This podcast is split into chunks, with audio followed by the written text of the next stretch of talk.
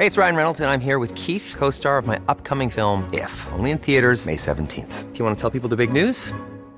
All right, I'll do. Sign up now and you'll get unlimited for $15 a month in six months of Paramount Plus Essential Plan on us. Mintmobile.com slash switch. Upfront payment of $45 equivalent to $15 per month. Unlimited over 40 gigabytes per month. Face lower speeds. Videos at 480p. Active Mint customers by 531.24 get six months of Paramount Plus Essential Plan. Auto renews after six months. Offer ends May 31st, 2024. Separate Paramount Plus registration required. Terms and conditions apply if rated PG.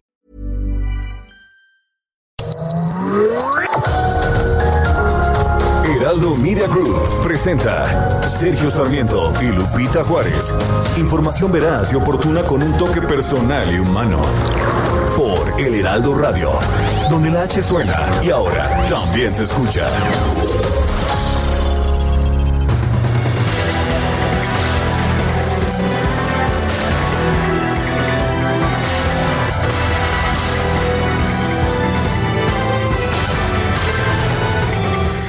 Se recrudecen los bloqueos a vías férreas en Michoacán.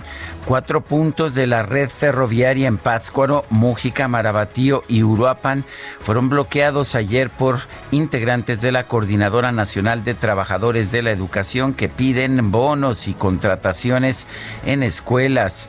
Estos activistas habían dicho desde el domingo pasado que iban a reanudar sus protestas, a pesar de que han causado enormes daños a la economía.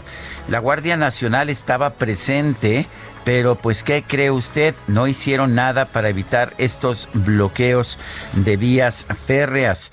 Este, estos bloqueos están afectando la circulación de seis trenes procedentes de Nuevo León y otros tres del puerto de Lázaro Cárdenas, según la Asociación de Industriales del Estado de Michoacán. El presidente de la Comisión de Transporte de la Confederación de Cámaras Industriales, Concamín, Felipe de Javier Peña, dijo que en los nueve meses del año ha habido bloqueos ferroviarios en 100 diferentes días y esto pues ya supera los 64 días de bloqueo registrados en 2019. Es la forma habitual ahora de hacer presión para obtener dinero del erario. Son las 7 de la mañana con un minuto. Eh, hoy es hoy es martes, martes 22 de septiembre del 2020. Yo soy Sergio Sarmiento y quiero darle a usted la más cordial bienvenida a El Heraldo Radio. Lo invito a quedarse con nosotros. En primer lugar porque aquí estará bien informado, pero también porque podrá, podrá pasar un momento agradable, ya que aquí siempre hacemos un esfuerzo por darle a usted el lado amable de la noticia, claro, si es que la noticia lo permite. Guadalupe Juárez, ¿cómo estás? Buenos días. Hola, ¿qué tal? Sergio Sarmiento, buenos días para ti amigos, qué gusto saludarlos, bienvenidos a la información. Pues, ¿qué creen ustedes? Ya llega con todo, dicen algunos que recargado Ricardo Anaya, el ex candidato presidencial del PAN, anunció a través de un mensaje en su cuenta de Twitter que va a regresar a la vida pública nacional. Él, a través de un video que se difundió en redes sociales, calificó como desastroso al gobierno de Andrés Manuel López Obrador, del presidente López Obrador. Dijo, a ver, en materia económica y presentó unas gráficas en seguridad, combate a la corrupción, dijo que es puro cuento, que porque la gente cercana a López Obrador está eh, realizando precisamente acciones de corrupción, el mal manejo de la pandemia, la política energética, y dijo, no basta con criticar al gobierno más que oponer, el reto es proponer, no basta con alzar la voz y cuestionar al presidente, tenemos que demostrar que nosotros lo podemos hacer mejor. Dijo que había dos fechas clave, 2021 y 2024. Esta primera oportunidad para enderezar el rumbo las elecciones del 2021 siempre es peligroso para los pueblos dejar todo el poder en manos de un solo hombre. También advirtió que es posible que el gobierno intensifique los ataques en su contra, tal y como lo hizo el anterior. Y bueno, cuando dijo que eh, era peligroso para los pueblos dejar el poder en manos de un solo hombre, eh, sacó ahí la imagen de Madero, esta que tanto, pues, eh, a, a, la que tanto recurre el presidente López Obrador. Dijo que, pues, los ataques hacia él no se van a comparar con lo que le están haciendo a los mexicanos, a su economía, a la salud de las familias, al futuro de sus hijos, a la democracia en México México, dijo que va a publicar a partir de ya 12 videos, uno sobre cada capítulo de un libro que escribió refiriéndose a los principales problemas que enfrenta México y sus propuestas específicas para que las cosas mejoren, mientras que detalló que dará más información del libro el próximo miércoles, este 23 de septiembre. Y bueno, informó que va a recorrer todo el país, que va a visitar las universidades, las colonias, las comunidades para retomar actividades públicas una vez, claro, una vez que eh, termine este tema o cuando la pandemia lo, lo permita. Y bueno, pues hay eh, una eh, pues figura de, de, la política reconocida en este país, Ricardo Anaya, a quien en su momento el presidente se refirió como Anayín Canallino. Así, que... Y que obtuvo el segundo lugar en las elecciones por arriba del PRI con 10 millones de votos. Y bueno, pues unos vienen y otros van. Guadalupe Jaime Cárdenas presentó su renuncia a la dirección general del instituto para devolver al pueblo lo robado. Esta renuncia va a surtir efecto a partir del próximo primero de octubre. Aparentemente esta renuncia es por diferencias de criterio en cuanto a la realización de las subastas de bienes con sentido social, así como con la realizada rifa del avión presidencial. Aquí lo interesante es que Jaime Cárdenas, quien ha sido pues un compañero de ideología del movimiento de López Obrador desde hace mucho tiempo, incluso cuando estaba como consejero del Instituto Federal Electoral, apenas asumió el cargo el pasado 2 de junio. Sustituyó a Ricardo Rodríguez y bueno, pues qué le puedo decir de, de junio, nada más va a poder sobrevivir hasta el último día de septiembre. Así están las cosas con los cambios de posiciones en la cuarta transformación. Son las 7 de la mañana con 6 minutos.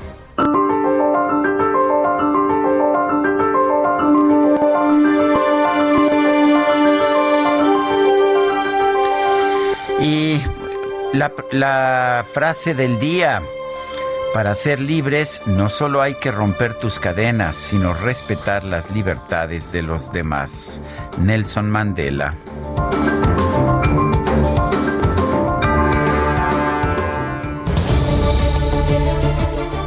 Y las preguntas, las preguntas. Ayer preguntábamos temprano en la mañana, ¿está de acuerdo con el bloqueo de Avenida Juárez y Paseo de la Reforma de la Ciudad de México de Frena?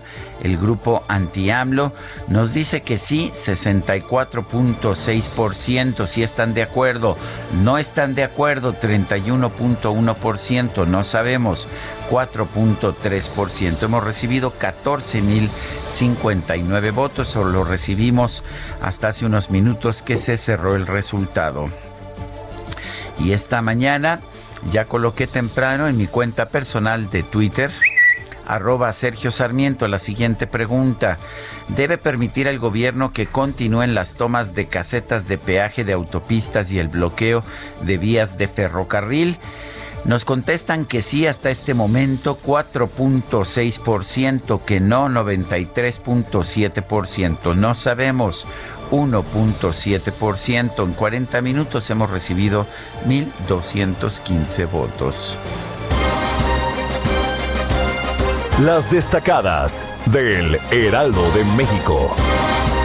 Itzel González, ¿cómo estás? Muy buenos días. Lupita, Sergio, amigos, muy buenos días. Excelente martes 22 de septiembre, ya listos para la fiesta de las ocho y media de la mañana, como lo adelantaba ayer Sergio. El festejo, la llegada del equinoccio de otoño. Por fin ya se dejan sentir las temperaturas, ya se siente un poquito de más fresco se nos acaba el verano y se nos acabó como un suspiro porque ni fuimos de vacaciones, ni lo sentimos, ni lo disfrutamos. Así es, Kike, así es. Tristes Oye, pero tampoco la primavera, ¿no? Ni la pues primavera, ni el verano. Ni, ni, eh, ojalá el otoño lo podamos este sentir, aunque sea un poquito. Yo creo que vamos a llegar a, a la Navidad sin sentir, sin sentir ninguna, ninguna estación. Faltan 93 días para la Navidad. No, bueno. Estoy muy devastada, ¿verdad? No, no, no. Suena devastador el panorama. Las a ver. Mejor, ¿cuántos días faltan para la quincena? Para la quincena, si hoy estamos a 22. Ocho días. Ocho días para la quincena. Ya, ya está, ya aquí que ya la debe. Adrián ya la debe. Todos ya la debemos. No, bueno. Pero esperamos a que llegue y que llegue pronto, Sergio Lupita. Pero vámonos mejor a las destacadas. Así es, vámonos a trabajar. ¿Qué les parece si comenzamos con las destacadas del Heraldo de México? En primera plana, ante rebrote, adquirir deuda, el plan B ante COVID. El subsecretario de la Secretaría de Hacienda, Gabriel Llorio, dijo que un nuevo confinamiento significa activar estrategias de defensa a la economía país baja en la 4T. Jaime Cárdenas García renunció a la titularidad del instituto para devolver al pueblo lo robado. Hasta el momento se desconocen las causas de la dimisión. Ciudad de México comparecencia García Harfuch destaca protección de género, la salvaguarda de las mujeres y el respeto a los derechos humanos, prioridades de la Secretaría de Seguridad Ciudadana. Estados pierden cuotas. Se queda la CONAGO sin 17 millones. La salida de los 10 gobernadores de la Alianza Federalista reduce los fondos para cubrir el pago de renta y salarios del personal. Orbe, desplazados, COVID-19 los hunde. La pandemia ha impactado a los más vulnerables en todo el mundo y los ha obligado a vivir en malas condiciones. Meta, NFL Black Party, Raiders estrena El Hoyo Negro con un triunfo sobre Santos. El festejo incluye voltereta. Y finalmente, en mercados llegan paseantes locales, recobran turismo de playa. Hoteles en la Riviera Nayarit recuperan 25% del turismo los fines de semana. Sergio Lupita, amigos, hasta aquí las destacadas del Heraldo. Feliz martes. Muchas gracias.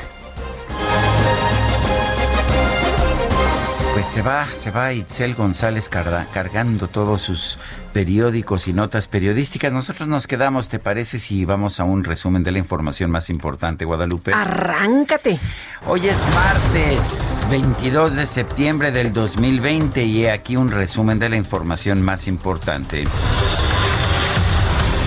Este lunes el ex candidato presidencial Ricardo Anaya anunció su regreso a la vida pública a dos años de su derrota en las elecciones del 2018.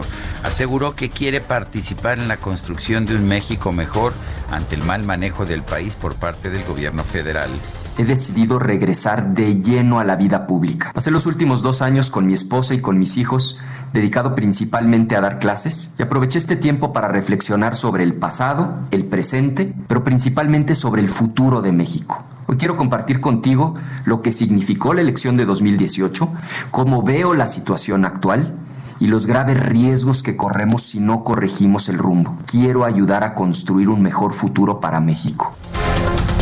Bueno, Ricardo Anaya indicó que va a publicar 12 videos para hablar de los problemas que enfrenta México y sus propuestas para resolverlos. Advirtió que estas acciones podrían hacerlo blanco de más ataques por parte del gobierno. Siendo muy realista, sé que es probable que el gobierno intensifique los ataques en mi contra, tal y como lo hizo el gobierno anterior, pero eso es lo de menos. ¿Sabes por qué? Porque los ataques hacia mí no se comparan con lo que te están haciendo a ti, a tu economía, a la salud de tu familia, al futuro de tus hijos y a la democracia de nuestro país. El expresidente Vicente Fox dio la bienvenida a Ricardo Anaya y consideró que su regreso es una alegría para el país y para los mexicanos. Por otra parte, la jefa de gobierno de la Ciudad de México, Claudia Sheinbaum, aseguró que va a respetar el derecho a manifestarse del Frente Nacional Anti-AMLO, pero criticó que sus dirigentes utilicen un lenguaje parecido al de la época de la Guerra Fría. Me llama mucho la atención el lenguaje, como que se quedaron por ahí de la Guerra Fría más o menos este, se les olvidó que ya se cayó el muro de Berlín, que ya la Unión Soviética ya no existe, eh, como que se quedaron ahí con un lenguaje de los ochentas. Entonces, pues allá cada quien puede usar el lenguaje, hay libre expresión, eh, pero pues sí, este, sí vale la pena escucharlos para saber pues cómo manifiestan sus, eh, su manera de pensar. Un juez federal desechó una demanda de amparo promovida por Rosario Robles, exsecretaria de Desarrollo Social, para reclamar que el fiscal general Alejandro Gertz Manero ha violado su derecho a la presunción de inocencia. Y el titular de la Unidad de Inteligencia Financiera, Santiago Nieto, informó que ya se está integrando una sexta denuncia en contra del exdirector de Pemex, Emilio Lozoya, por el caso Odebrecht.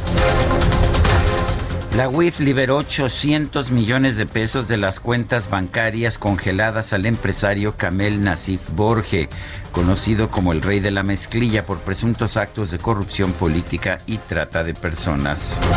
La Unidad de Inteligencia Financiera también reportó que los recursos ilícitos generados en México por la delincuencia organizada entre 2016 y 2018 ascendieron a un billón de pesos. Santiago Nieto indicó que la UIF ya trabaja para integrar denuncias en contra de los dirigentes del movimiento de productores agrícolas de Chihuahua que bloquean la presa La Boquilla por presuntas irregularidades en sus cuentas bancarias. Se le ha cuestionado por considerar que esto es una represalia de la UIF por la disidencia, por ser disidente aunque el presidente dice que aquí no se persigue a nadie, ¿no? Que todo el mundo es libre de expresarse. Y funcionarios de la Secretaría de Gobernación se reunieron con 10 presidentes municipales de Chihuahua con quienes acordaron instalar una mesa de trabajo permanente para alcanzar acuerdos sobre el cumplimiento del Tratado de Aguas de 1944 y revisar la situación de las presas en el estado. El gobernador de Tamaulipas, Francisco García Cabeza de Vaca, afirmó que no va a permitir que el gobierno federal y la Conagua trasladen el problema social del agua de Chihuahua a su estado. No vamos a permitir que el gobierno central y la Comisión Nacional del Agua quiera transferir un problema social de Chihuahua a Tamaulipas. No vamos a permitir que estos porque se les da mucho a este gobierno central, es parte de sus características de querer enfrentar eh, a los estados de la frontera con un problema que le compete directamente y exclusivamente al gobierno de la República integrantes de la Coordinadora Nacional de Trabajadores de la Educación instaló tres nuevos bloqueos en las vías férreas de Michoacán para exigir al gobierno federal el pago de bonos y plazas magisteriales para los egresados de escuelas normales. En Guerrero, estudiantes de la Escuela Normal Rural de Ayotzinapa atacaron con piedras y cohetones las instalaciones del Poder Judicial del Estado en Iguala para exigir la presentación con vida de los 43 normalistas desaparecidos en 2014. En Hidalgo, un grupo de activistas tomó de manera simbólica el Palacio de Gobierno como protesta por los casos de feminicidios y desapariciones de mujeres en la entidad. El secretario de Seguridad Ciudadana de la capital, Omar García Harfush, compareció de manera virtual ante el Congreso local para exponer los logros de la dependencia en el segundo año de la actual administración. Desde el gobierno federal revelaron que Jaime Cárdenas presentó su renuncia a la dirección del instituto para devolverle al pueblo lo robado a poco más de 100 días de haber asumido el cargo. Lorena Aguilar y Omar Polina, padres de un menor de dos años que murió tras perder la batalla contra el cáncer, denunciaron por homicidio al presidente López Obrador y al director general del IMSS, Robledo, por el desabasto de medicamentos oncológicos que persiste en el país. El subsecretario de Prevención y Promoción de la Salud, Hugo López Gatel, anunció que este jueves va a arrancar la campaña nacional de vacunación contra la influenza estacional. El director general de epidemiología, José Luis Salomía, reportó que en México hay una reducción de 3% en los casos estimados de COVID-19, 23% menos pacientes recuperados y 57% menos muertes. Venimos con un descenso importante, ese descenso continúa siendo importante para el día de hoy, es decir, se mantiene bastante, en este caso, eh, una vertical hacia abajo y es un menos 23% entre la semana 36 y 37 de completo de la Secretaría de Salud señala que en México ya hay 700.580 contagios de coronavirus y 73.697 muertos. Son, enormes. Muchísimos. Así es, acuérdense, acuérdense que se había pronosticado 60 mil en el peor de los casos, ya vamos en 73 mil 697. Afortunadamente, el director general de epidemiología, José Luis Salomía, todos los días nos dice cómo se van reduciendo los casos y el número de muertes. El gobernador de Guerrero, Héctor Astudillo, indicó que en el estado se va a establecer un 40% de ocupación límite de aforo para los hoteles, a pesar de que los representantes del sector habían pedido una ocupación máxima de 60%. Este lunes reabrieron los gimnasios de la Ciudad de México luego de permanecer cerrados por más de cinco meses debido a la emergencia sanitaria. Solo se les permite operar con aforo, igual que los restaurantes y los hoteles y los centros comerciales 30%. De hecho, habrían cumplido el 23 de septiembre, esto es eh, mañana, habrían cumplido seis meses cerrados. Como parte de la sesión plenaria de la Asamblea General de la Organización de las Naciones Unidas, el presidente López Obrador hizo un llamado a todos los países a actuar con unidad para enfrentar la pandemia del COVID-19. Necesitamos ser fraternos, ayudarnos mutuamente. Ahora que todos los pueblos estamos enfrentando esta pandemia del COVID-19, necesitamos ser muy solidarios. Que viva la fraternidad universal. Bueno, de nueva cuenta que viva la fraternidad universal, esto mismo que dijo en eh, su grito, en, la ceremonia del grito, en la arenga Oye, por cierto que el presidente esta mañana, el presidente Andrés Manuel López Obrador ha señalado que la pandemia no es un asunto político, sino de salud pública en esta conferencia matutina en la que está presente el eh, doctor Hugo López Gatel. La iniciativa global COVAX, impulsada por la Organización Mundial de la Salud para asegurar una distribución equitativa de la vacuna contra el coronavirus en todo el mundo, informó que ya suma 156 países. Los principales asesores médicos del gobierno británico advirtieron que las nuevas cifras de contagios de COVID-19 en ese país indican que se podría registrar un aumento exponencial si no se toman nuevas medidas. Datos de la Universidad Johns Hopkins de los Estados Unidos indican que en todo el mundo ya hay 31 millones 352 mil casos de COVID-19 y 965 mil muertes. Autoridades de los Estados Unidos dieron a conocer la detención de una mujer que envió una carta a la Casa Blanca dirigida al presidente Donald Trump, la cual contenía una sustancia venenosa identificada como ricina. El INEGI dio a conocer información esta mañana que señala que se registraron en México en el año pasado 2.092.214 nacimientos. Es una disminución de 3.2% sobre el total del 2018. Y bueno, vale la pena señalar que si bien la mayor parte de las mujeres que tienen hijos tienen pues más de 20 años, seguimos teniendo 8.507 madres en 2019 que declararon tener menos de 15 años en el momento de que se registró el nacimiento. En la información de los deportes, el tenista serbio Novak Djokovic, número uno del mundo, se proclamó campeón del Masters 1000 de Roma al derrotar en la final al argentino Diego Schwartzman. Son las 7 de la mañana con 22 minutos.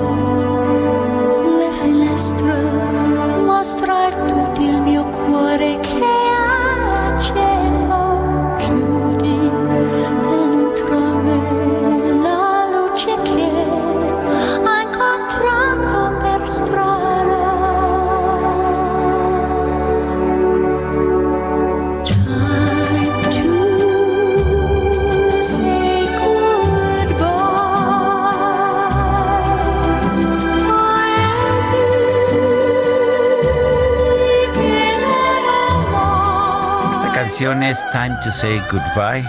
Estamos escuchando la voz de Sarah Brightman, una, una soprano pues muy muy reconocida en el mundo. Y en unos momentos más vamos a escuchar la voz del tenor, el tenor uh, maravilloso Andrea Bocelli. Andrea Bocelli, quien hoy está cumpliendo 62 años de edad.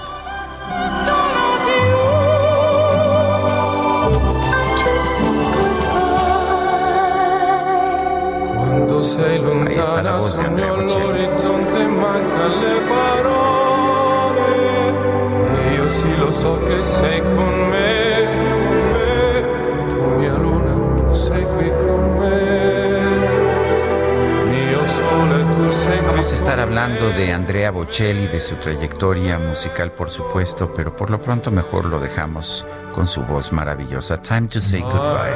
Tiempo de decir adiós.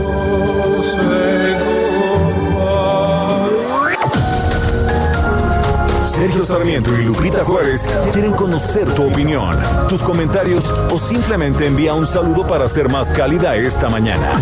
Envía tus mensajes al WhatsApp 5520 109647.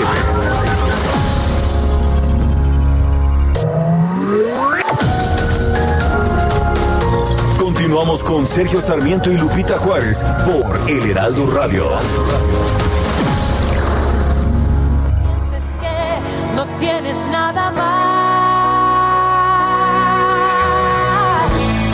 Si tú vieses al hombre al pie de los balcones que duerme envuelto entre cartones. Si tú escuchas al mundo una mañana sin el sonido de la lluvia. Vos que todo creas estás presente, tú piensas en lo que piensa la gente. Dios, después de ti estás solo tú. Es Andrea Bocelli quien nació en La Yatico, Pisa, en Italia, el 22 de septiembre de 1958. Es un cantante excepcional. Eh, recuerdo hace apenas algunos meses cuando empezaba el confinamiento un concierto en solitario que dio junto con un órgano desde el Duomo de Milán, la Catedral de Milán él solo, bueno, realmente espectacular esa interpretación, esas interpretaciones que nos ofreció. Es uno de los cantantes, uno de los tenores que más éxito popular han tenido a todo lo largo de la historia. Eh, ha, sabido cantar, por una parte, algunos de los papeles tradicionales de la ópera, pero también música popular y en, en, las dos vertientes ha tenido un gran éxito y me parece un cantante extraordinario. Igualmente, Sergio, aquel eh, día en, en, Milán, ¿te acuerdas qué sobrecogedor? Él solo en una plaza desierta totalmente, solamente él y su voz y como pues un apapacho al corazón de todas las personas que estaban confinadas y de aquellos que pues estaban sin poder siquiera abrazar a las personas que estaban enfermas, sus seres queridos en los hospitales, en fin, eh, parte de estas imágenes el gran Bocelli y en esta eh, eh, que se llama Vive Ya está con Laura Pausini, que es una de mis favoritas, favoritas. también. Me bueno, encanta también. Escuchemos un momento.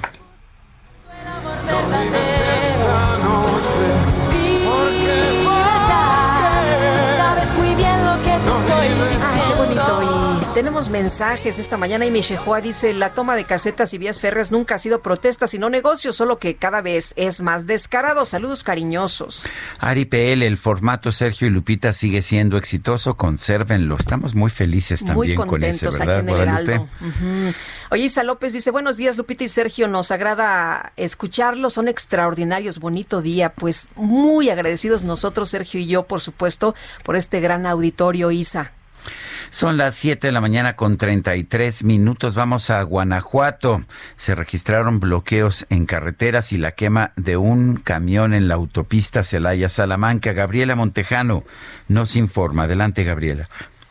Hola, ¿qué tal? Sergio Lupita, muy buenos días. Así es, un camión de carga fue incendiado de manera intencional para bloquear el paso en la autopista Celaya-Salamanca tras un intercambio de disparos entre hombres armados y agentes de las Fuerzas de Seguridad Pública del Estado. En el operativo, por parte de los agentes policíacos, se logró el aseguramiento de tres vehículos, aunque se desconoce si hubo personas detenidas.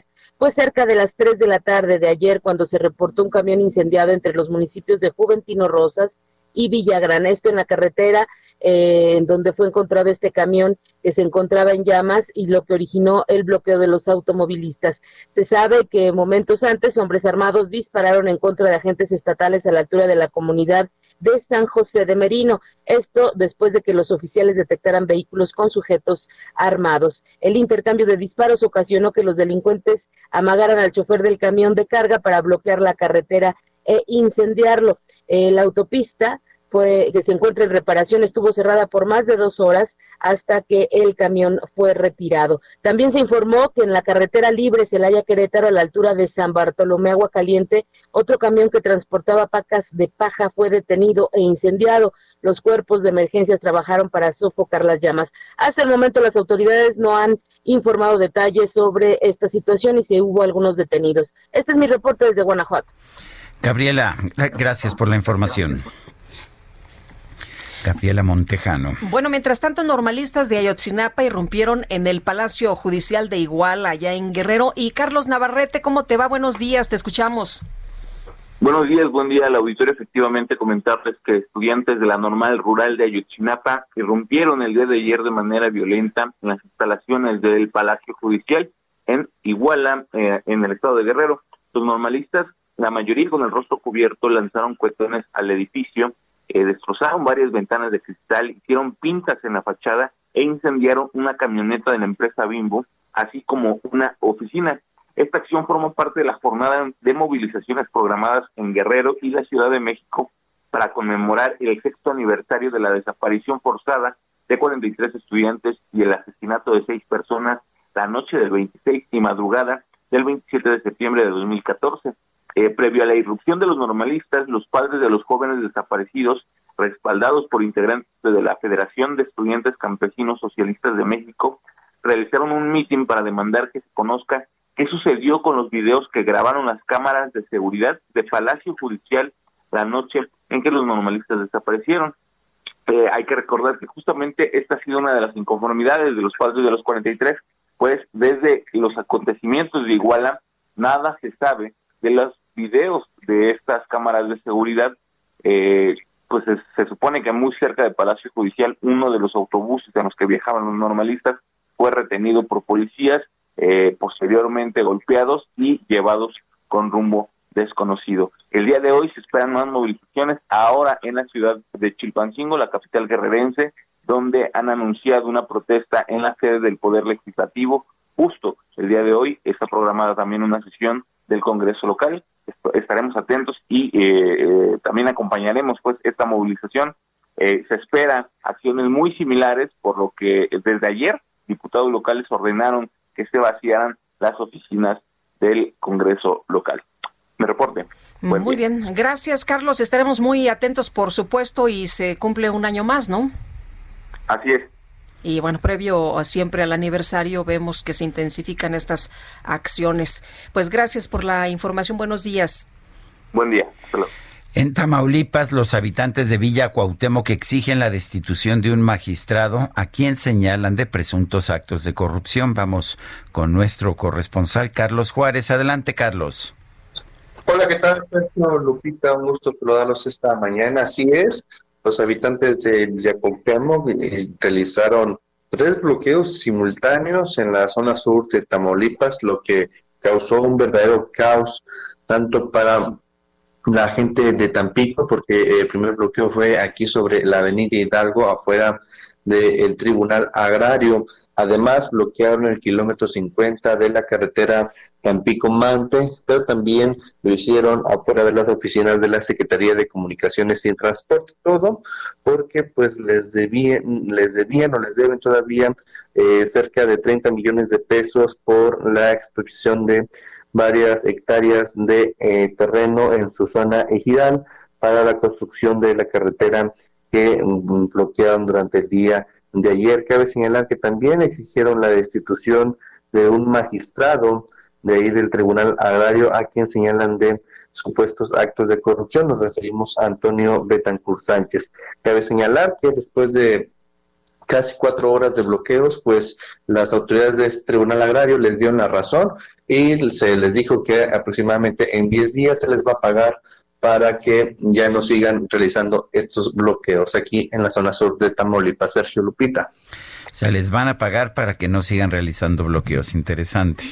Sí, porque es una deuda desde hace 80 años y según ya había un fallo desde el 2013. Sin embargo, pues no se les pagaba y pues ya con estos bloqueos resulta que ahora ya en 10 días les van a pagar dicha cantidad.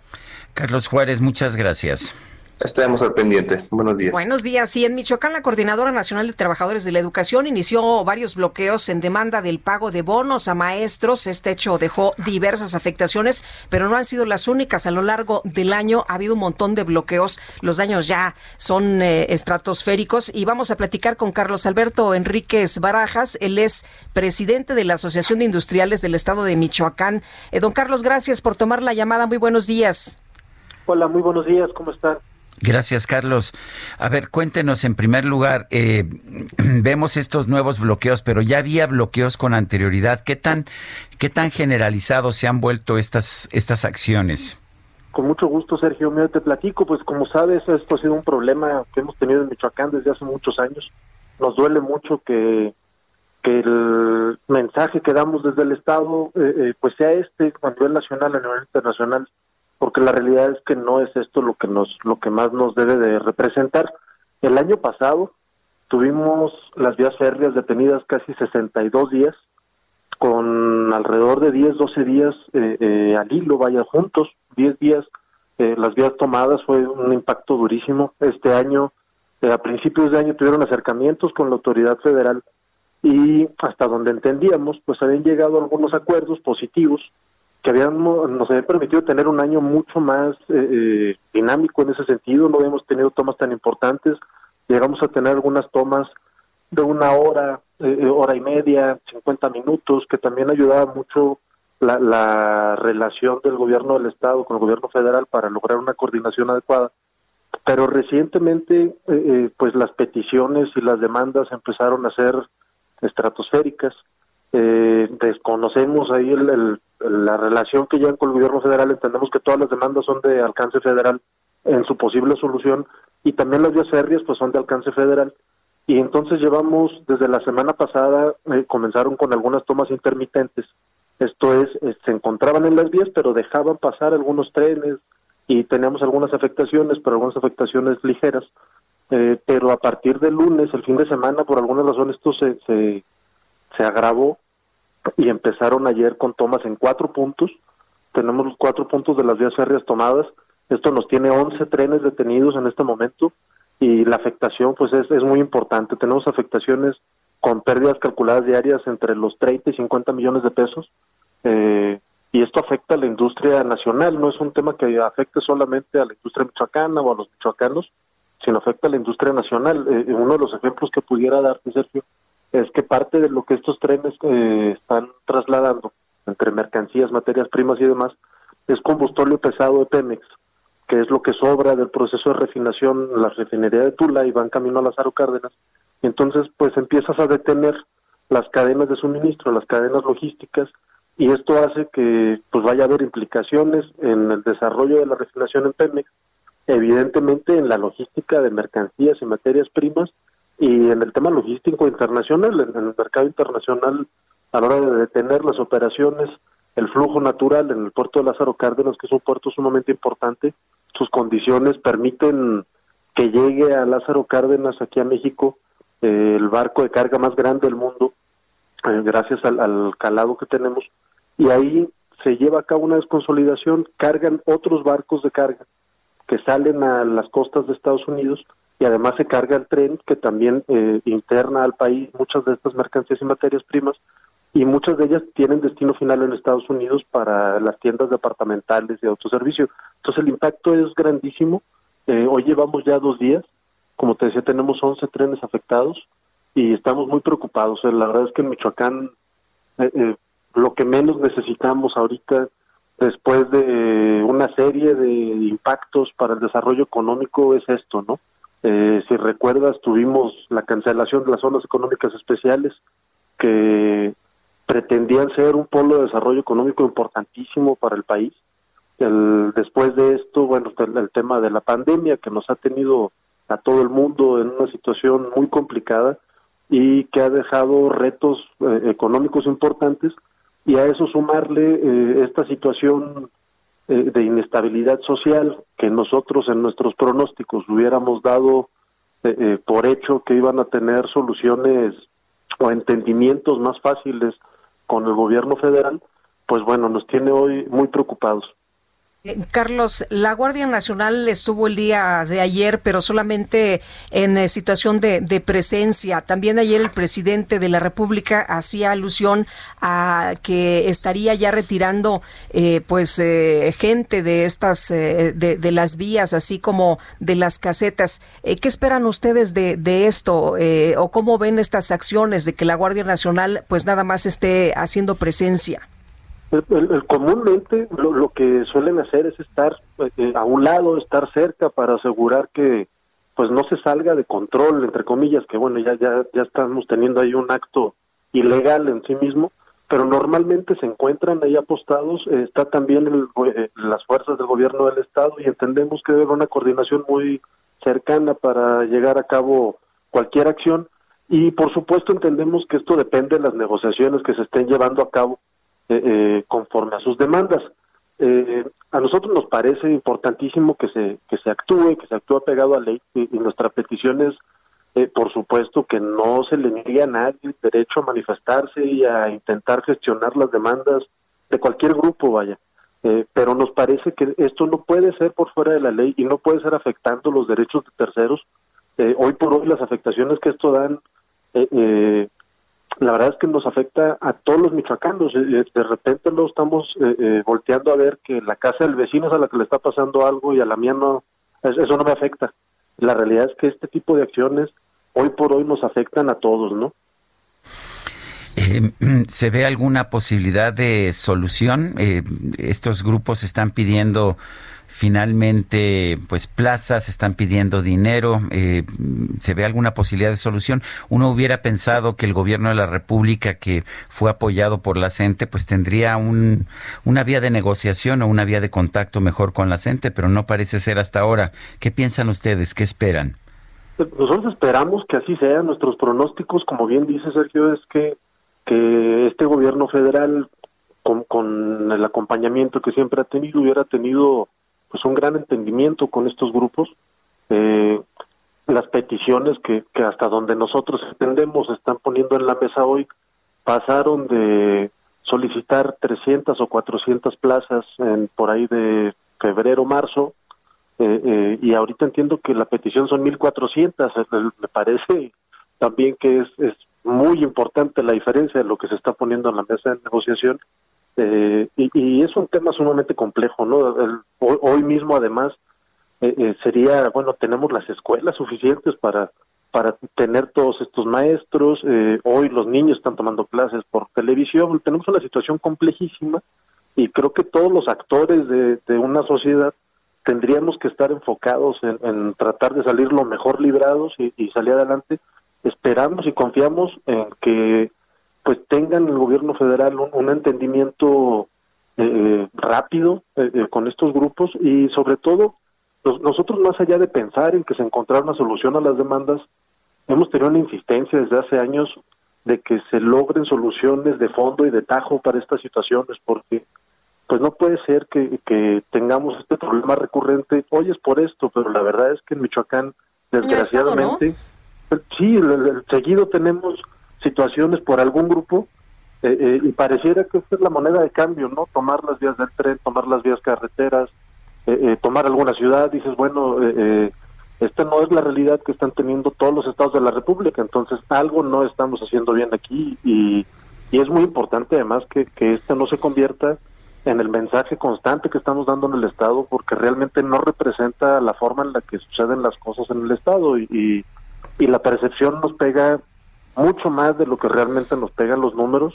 La percepción de lo que pasa aquí, eh, eh, pues, todavía es día que cualquier persona que no es de Michoacán quiere venir a visitar Michoacán, que es hermoso, aquí nos esperamos cuando gusten, y nos llama por teléfono para preguntarnos cómo están las cosas, cuando realmente ni en términos de seguridad, ni en estabilidad política, ni social tenemos un problema tan grave, pero desgraciadamente pues esto ha sido eh, eh, pues una moneda de cambio constante que no hemos podido quitarnos en Michoacán y que esperemos que muy pronto eh, pues esté ya solucionado, pero de fondo, ¿no? Algo que, que ya no estemos viendo repetidamente que nos permita salir adelante rápido. Pues Carlos, muchas gracias por conversar con nosotros esta mañana. Muy buenos días. Gracias a ustedes. Un saludo a todo tu auditorio. Muchas gracias, Sergio. Hasta Gracias. Bueno, es Carlos Alberto Enríquez Barajas, presidente de la Asociación de Industriales del Estado de Michoacán. Y Silvano Aureoles, el gobernador de esta entidad, decía ayer en su cuenta de Twitter que había escuchado con atención las declaraciones del presidente en la mañanera rechazando los bloqueos y las tomas de las vías férreas por la coordinadora allá en Michoacán. Y le decía, agradezco sus palabras y le pido ayuda. Le pido al presidente que nos ayude a cumplir el compromiso que le hizo a nuestro Estado para garantizar todos los pagos pendientes a las maestras y maestros. Le pido que no deje solo a Michoacán y me sumo al llamado que le hizo a la. Nada justifica este tipo de acciones violentas que solo afectan a las y los michoacanos y a la economía del país en general. Son las siete con cincuenta minutos. Eh, vamos a, eh, tenemos a Fernando Paniagua en la línea telefónica. El ex candidato presidencial panista Ricardo Anaya dio a conocer que ha decidido regresar a la vida política. Fernando Paniagua nos tiene la información. Adelante, Fernando.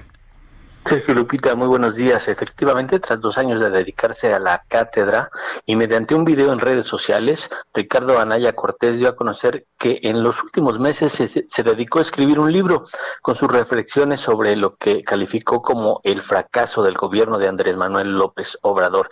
En su mensaje que posteó en sus redes sociales, el ex candidato presidencial y desde su casa de Querétaro explicó que los dos años que pasó retirado de la política los aprovechó para reflexionar sobre el pasado, el presente, pero principalmente el futuro del país. Y ahí, en ese tema, el futuro, fue eh, donde se dedicó a explicar por qué él quería regresar a la política. Anaya Cortés dijo que tiene claro que tras este anuncio los ataques del gobierno federal en su contra se incrementarán, pero sostuvo que ello es poco en comparación con lo que el gobierno federal le está haciendo a los mexicanos. Me alejé de la política, dijo, porque creí que era correcto darle espacio a quien ganó la elección, pero la misma razón que me llevó a alejarme ahora me trae de regreso. El ex candidato presidencial queretano dijo que eh, semana a semana reflexionará sobre un capítulo del libro que escribió recientemente. No dio el nombre del, del, libro, pero bueno, suponemos que se refiere a, este, estos temas de, la política. Y en cada semana, eh, en un video que eh, en sus redes sociales, ah, reflexionará sobre estos temas. Anunció también que en cuanto la pandemia lo permita, iniciará una gira por todo el país y sostuvo, pues, sostuvo que el gobierno de López Obrador ha fracasado de manera evidente en temas como economía, inseguridad, y corrupción, entre otros temas. El ex candidato presidencial fue bien recibido eh, con su mensaje por parte de algunos eh, sectores, particularmente del Partido de Acción Nacional. Y bueno, ya tenemos al niño maravilla de regreso en la política del país. Sergio Lupita. Fernando Paniagua, muchas gracias. Buen día, hasta luego. Hasta luego, muy buenos días. Muchas reacciones el día de ayer después de este mensaje de Ricardo Anaya y uno de los primeros fue el expresidente de México, Vicente Fox, que escribió en su cuenta de Twitter qué alegría para México el regreso de Ricardo Anaya. El expresidente le dio la bienvenida luego de que este anunció su regreso, como él lo escribió Ricardo Anaya, de lleno a la vida pública y a través de Twitter Fox Quesada se manifestó alegre ante este anuncio del ex candidato presidencial en 2018. Bienvenido Ricardo, qué alegría para México y los mexicanos. Súper publicó el exmandatario. El gobernador de Coahuila, el priista Miguel, Miguel Riquelme, adelantó que en la próxima reunión de la Alianza Federalista, los 10 gobernadores que componen este grupo van a expresar su posición ante el proyecto de presupuesto de egresos de la Federación 2021. Riquelme explicó en una, en una conferencia de prensa que cada gobernador expondrá los recortes al presupuesto y las afectaciones que generará la falta de recursos para el próximo año. Estaremos reunidos los 10 gobernadores, dijo, analizando todo el recorte que se dio a nuestras entidades. Cada quien va a exponer cuál es la realidad del presupuesto. Hay cosas muy tangibles que se ven a simple vista, pero tenemos que hablar de las restricciones de las cuales será objeto el Estado derivado de la falta de recursos. La gente tiene que saber cuáles carreteras no vienen y cuántos años tardaríamos en recuperar la infraestructura para nuestro desarrollo económico. Tenemos que poner muy claro cuáles son las afectaciones del recorte. Esto es lo que dijo Miguel Riquelme, el gobernador de Coahuila pues ah, hablando sobre esta próxima reunión de la Alianza Federalista. Son las 7 de la mañana con 54 minutos. Nos gustaría escuchar sus saludos, sus opiniones, sus comentarios, porque nos manda un audio de voz o un mensaje, un mensaje escrito a nuestro WhatsApp 55 20 10 96 47.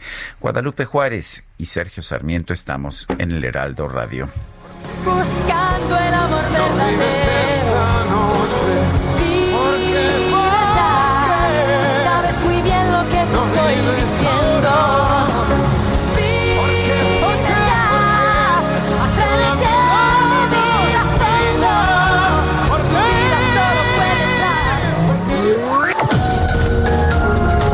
Sergio Sarmiento y Lupita Juárez quieren conocer tu opinión, tus comentarios o simplemente envía un saludo para ser más cálida esta mañana. Envía tus mensajes al WhatsApp 5520 109647.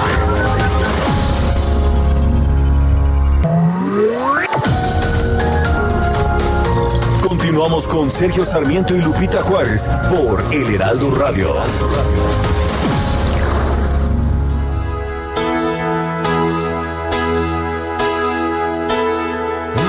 Lei da quando sai, la prima volta l'ho incontrata, non mi ricordo come ma è entrata dentro e c'era stata.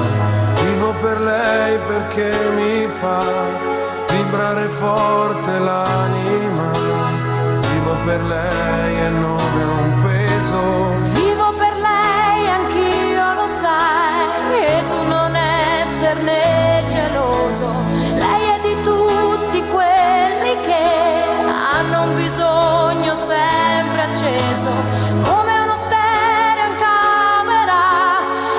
Da solo adesso sa che anche per lui, per questo io vivo. per lei. È una musa che ci per ley estamos escuchando a Andrea Bocelli, quien hoy cumple, quien hoy cumple años, eh, cumple 62 años. Y bueno, esta otra de sus clásicas, Vivo per lei.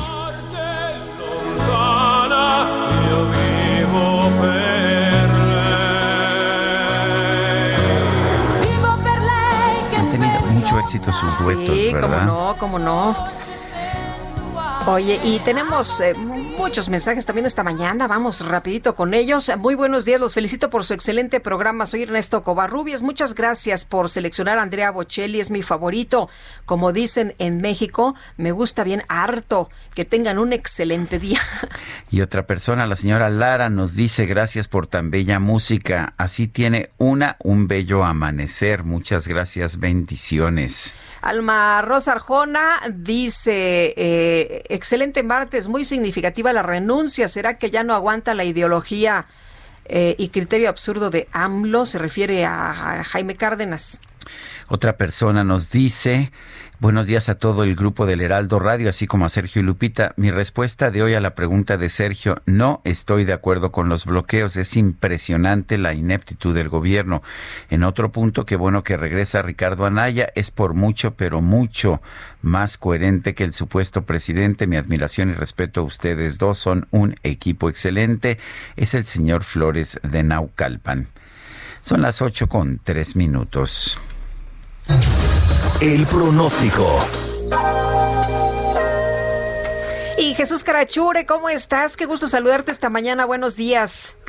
Hola Lupita, hola Sergio, ¿qué tal? Buenos días. Eh, pues bueno, este día la novedad es que bajan las precipitaciones en algunas zonas de México.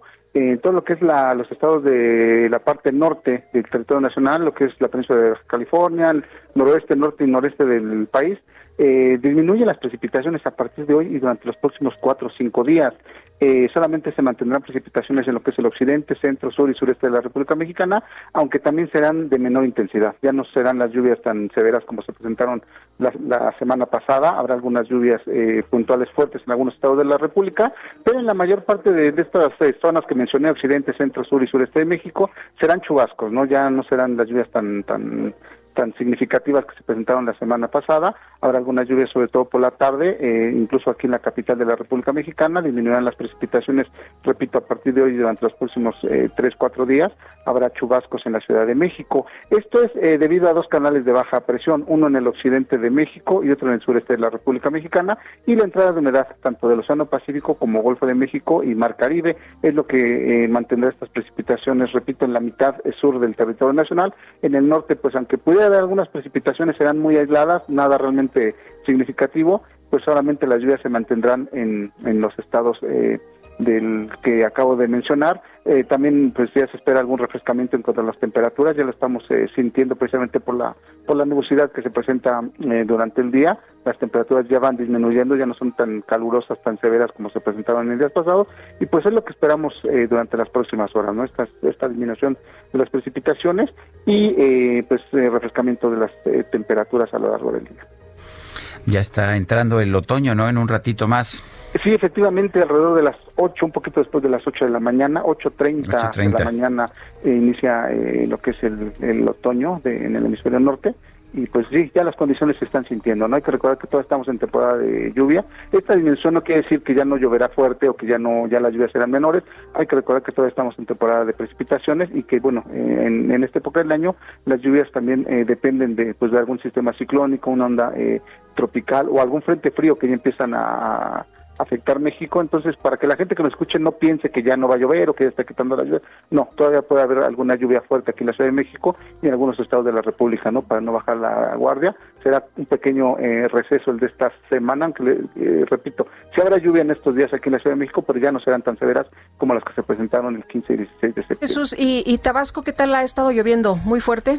Eh, todavía se han estado eh, presentando precipitaciones fuertes efectivamente en el sureste de México. Ha sido de las regiones que no ha dejado de llover, ha habido precipitaciones y precisamente en estos próximos días es de la zona donde habrá lluvias que pueden ser hasta puntuales intensas en lo que es sur de Veracruz, Oaxaca, Chiapas y Tabasco. No son los cuatro estados donde pudieran presentarse todas precipitaciones puntuales intensas eh, en la República. El resto del territorio, te repito, sí habrá lluvias, pero serán ya menores, ¿no? Ya, se, habrá una, se notará una disminución en la lluvia.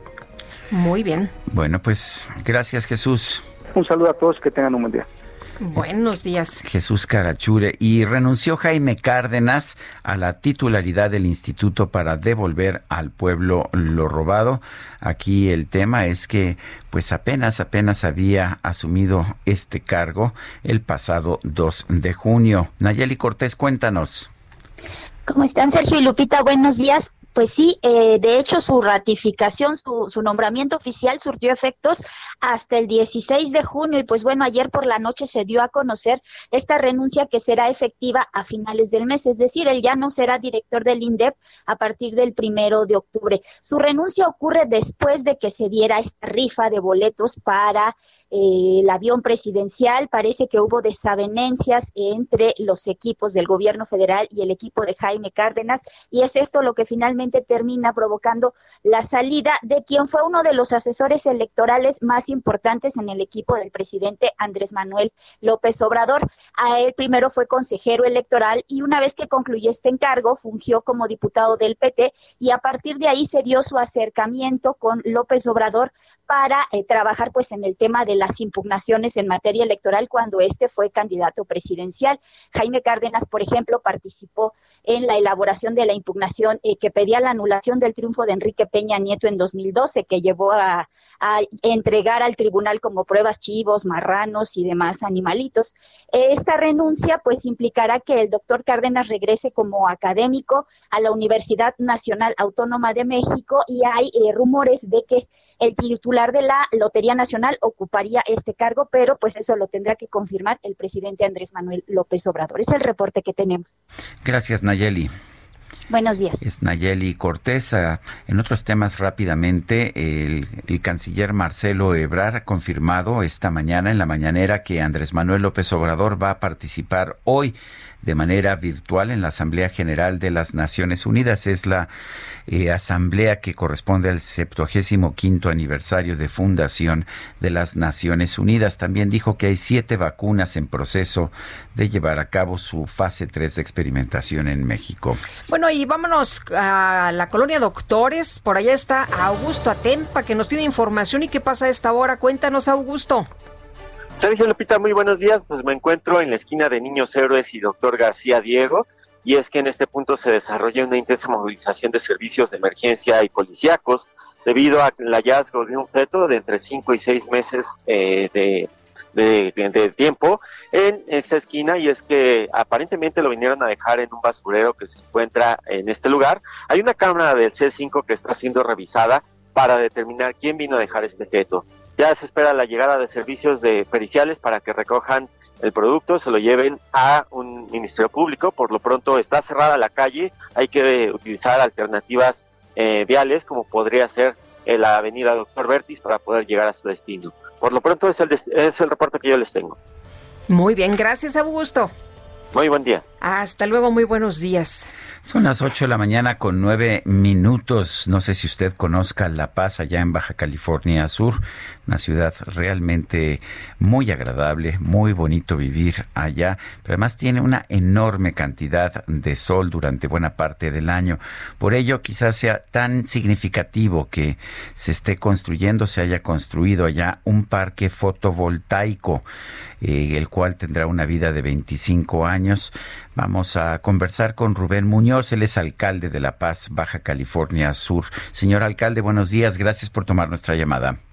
Al contrario, Sergio, muy buenos días. Buenos días, Lupita. Buenos días. Cuéntenos de este. La Paz es un lugar que hay que conocer, dices bien en tu introducción, Sergio, porque es hoy con una de sus playas de las más hermosas de México, que es Playa Balandra, uno de los destinos más buscados ahora con la reactivación económica. La Paz además se convirtió en los últimos años en la capital del turismo náutico de México, por sus playas, por su gastronomía, porque en La Paz está el pueblo mágico de Todos Santos, porque en La Paz está el gran mineral del triunfo, está este corredor costero extraordinario de las playas del Sargento y La Ventana. La Paz tiene además los barriles, que es la capital nacional de la pesca deportiva, y uno de los malecones, me atrevo a decir, Sergio, más hermosos del país, que hoy tiene una de las mejores ciclovías para recorrer el malecón en bicicleta, adentrarnos a la ciudad de La Paz. La Paz tiene mucho por descubrir y creo que lo primero que hay que decirles es que ese secreto muy guardado que tenía México en el noroeste, hay que ir a visitarlo. Hoy que estamos haciendo la reactivación económica y la promoción turística de La Paz como la capital del turismo sustentable. Rubén eh, nos habla de, del turismo y bueno, para muchos que conocemos que tenemos la fortuna es espectacular esto, todo esto que menciona, pero cuéntenos de qué otras eh, actividades económicas se pueden impulsar y además de este parque fotovoltaico que representa. Como parte de la agenda ambiental, Lupita, me propuse cuando inicié la administración llevar a cabo varias acciones que tuvieran concordancia con el tema del medio ambiente yo sostengo que La Paz y Baja California Sur en general, junto con Los Cabos, pueden ser la capital del turismo sustentable de México. Es por esa razón que comenzamos a explorar esta capacidad única que tiene nuestra entidad de contar con 330 días de sol al año y cada día del sol con 14 horas de sol al día aprovechable. Y por eso propusimos la creación del primer parque fotovoltaico que ya nos permite hoy sustituir más del 80% del consumo eléctrico del Palacio Municipal. Pero además, Lupita, somos el primer ayuntamiento del país que le está comenzando a vender energía renovable a la Comisión Federal de Electricidad. Junto a este programa, Lupita, surgió la oportunidad de que pudiéramos también cambiar el consumo de energía de los pozos rurales que surten de agua a distintas comunidades del municipio. Hoy tenemos ya 11 de 14 pozos que van a dejar de consumir diésel o combustóleo para poder utilizar la energía que nos da el sol. Y con este programa, además estamos instalando la primera planta desaladora solar que instalamos en Puerto Chale Puerto Chale es un lugar extraordinario porque es el lugar donde llegan más ballenas de toda la República Mexicana y que se encuentra a tan solo 157 kilómetros al norte de la ciudad de La Paz y que es otro atractivo para que en los meses de diciembre al mes de abril puedan ustedes ir con sus familias a conocer uno de los espectáculos más extraordinarios de la naturaleza de esas ballenas que viajan desde el Alaska y que llegan a las costas sudcalifornianas a este paraíso natural que es Puerto Chale. La agenda ambiental de la paz es hoy una de las cosas de las que más nos sentimos orgullosos porque también tenemos zonas de manglares Ramsar y decidimos cuidar nuestros manglares para que ahí se puedan crear lugares para el aviturismo, los manglares además son estas plantas extraordinarias que nos dan nuestros mares, que nos permiten hacer el secuestro de carbono y limpiar la contaminación ambiental. Hay mucho que descubrir, Sergio Lupita, en La Paz, y creo que lo más importante en esta reactivación es que volteemos a conocer ese otro México desconocido que de pronto se nos aparece como uno de los lugares más importantes. Y además La Paz hoy, Sergio, hay que decirlo, está catalogada como una de las ciudades más seguras del país. Nos acaban de entregar el reconocimiento como una de las tres ciudades más seguras de México y la seguridad da confianza, la confianza genera inversión, por eso hay mucho que descubrir en La Paz y en todo Baja California Sur. Yo quiero agradecerle Rubén Muñoz, alcalde de La Paz, Baja California Sur, el haber conversado con nosotros. Es un gusto, Sergio. Los esperamos pronto en La Paz y será en verdad una gran oportunidad para invitarlos a que vayan a transmitir desde ese lugar de México para todo el país. Muchas pues, gracias. Le, tomamos la palabra. Le tomamos la palabra. Por ahí está, estábamos planeando algo. Ya, ya le, le daremos a conocer este, este viaje. Por lo pronto, un fuerte un gusto abrazo. recibirlos. Además, tenemos una de las mejores gastronomías de todo el noroeste. Se come bien en La Paz y se disfruta La Paz. Muy bien. Gracias. Muchas un fuerte gracias. Abrazo. Muy buenos días. Muy hasta luego. Bueno, y este lunes los gimnasios de la Ciudad de México reanudaron sus actividades con un aforo del 30% de su capacidad y una permanencia máxima de una hora por usuario. ¿Cómo están operando? ¿Cómo les cayó después de seis meses esta reapertura? Rodrigo Chávez, presidente de la Asociación Mexicana de Gimnasios y Clubes. ¿Qué tal? Buenos días. ¿Qué tal, Lupita? Sergio, muy buenos días. Pues, pues nos da mucho gusto el medio paso que dimos hacia adelante. Eh, y digo el medio porque nos permiten abrir, pero recordemos que está prohibido utilizar nuestro equipo cardiovascular, no caminadoras, no elípticas, no bicicletas. Eh, ¿Hay alguna razón sanitaria para eso?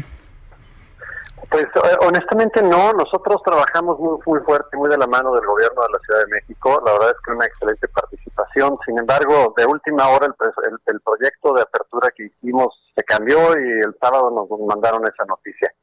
Queremos pensar que esto es algo que se parece a la apertura de restaurantes cuando no se les permite música, que realmente es una prueba de una o dos semanas. Podremos ya utilizar nuestro equipo cardiovascular. Sí, pero a ver, si yo estoy en una elíptica o en una caminadora, estoy viendo hacia el frente y, y bueno, vamos a suponer que respiro fuerte, pero pues uh, mis exhalaciones van hacia el frente, ¿no?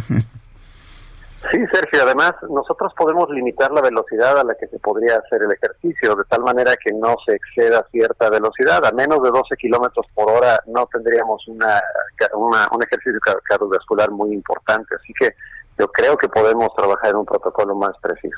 Rodrigo, ¿qué adaptaciones han tenido que realizar en los gimnasios? Cuéntanos un poquito de pues cómo están ahora las cosas. Hemos visto en algunos casos que pues dividen con acrílicos y bueno, se las han estado ingeniando, pero cuéntanos.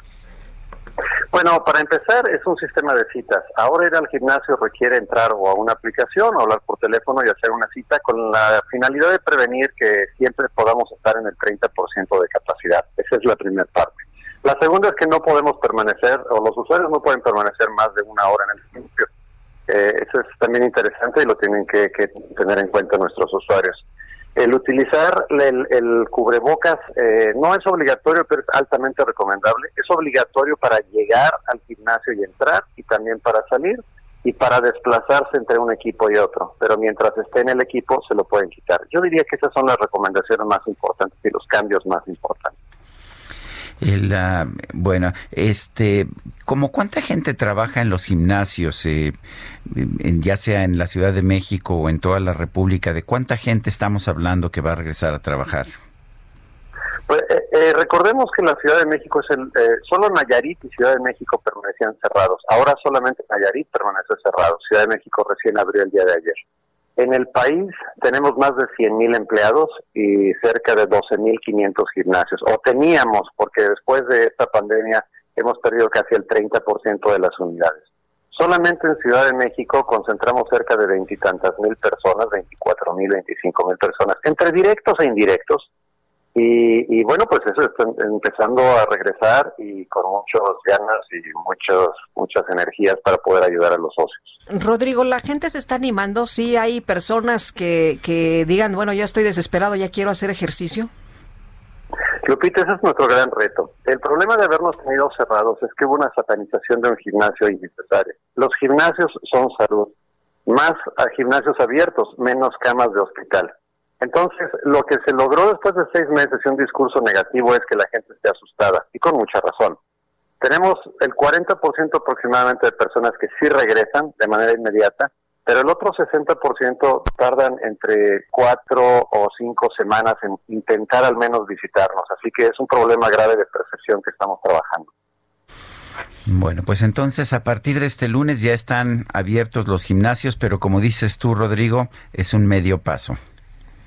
Es un medio paso, yo creo que el paso completo lo podremos tener en un par de semanas, pero al menos tenemos la oportunidad de darle servicio a mucha gente que sí quiere ejercitarse para sentirse mejor y mejorar su sistema inmunológico.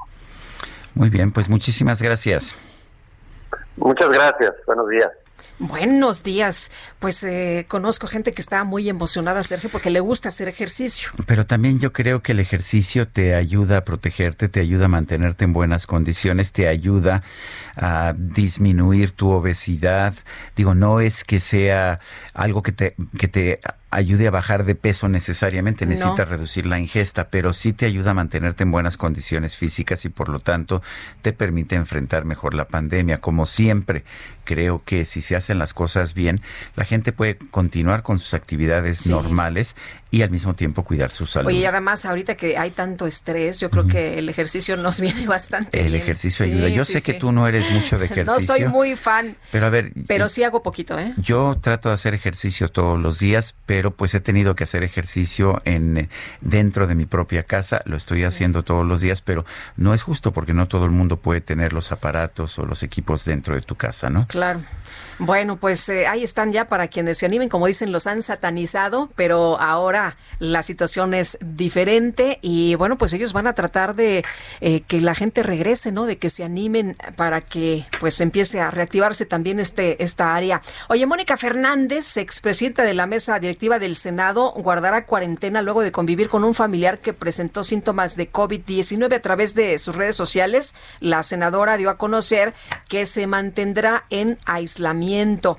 Me informa, esto lo escribió en, su cuenta de Twitter, me informa un familiar con quien estuve ayer que dio positivo a su prueba de COVID-19. Por tal motivo estaré en aislamiento voluntario por cinco días para estar en condiciones de realizarme la prueba. Daré seguimiento a mi trabajo de manera virtual y a distancia. Y vámonos a Reforma y Juárez, una zona muy conflictiva. Por ahí está el bloqueo del grupo llamado Frena. Israel Lorenzana, adelante. Sergio Lupita, muchísimas gracias. Es un gusto saludarles esta mañana.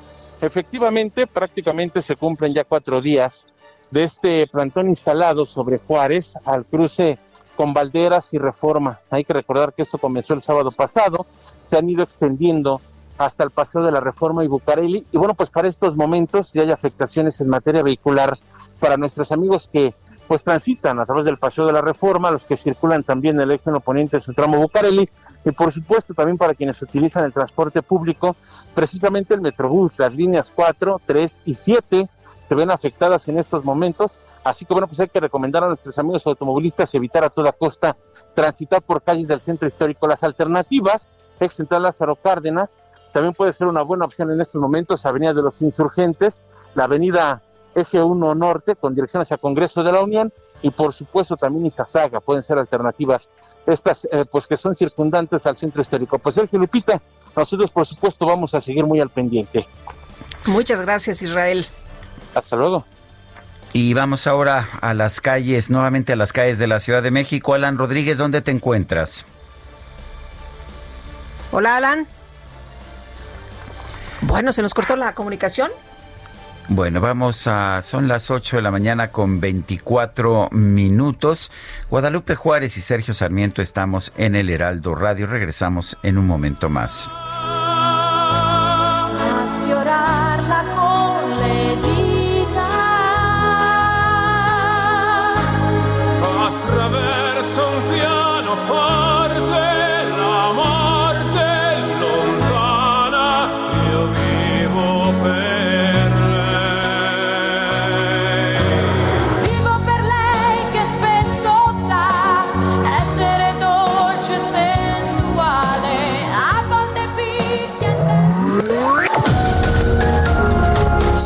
Sarmiento y Lupita Juárez quieren conocer tu opinión, tus comentarios o simplemente envía un saludo para ser más cálida esta mañana. Envía tus mensajes al WhatsApp 5520 109647.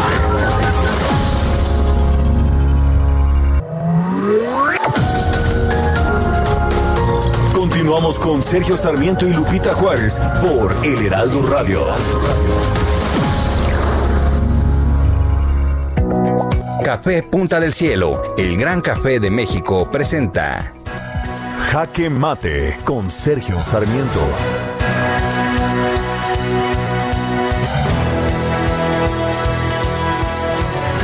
Principios de su mandato, el presidente Andrés Manuel López Obrador inició una fuerte campaña en contra del huachicoleo, del robo de combustible.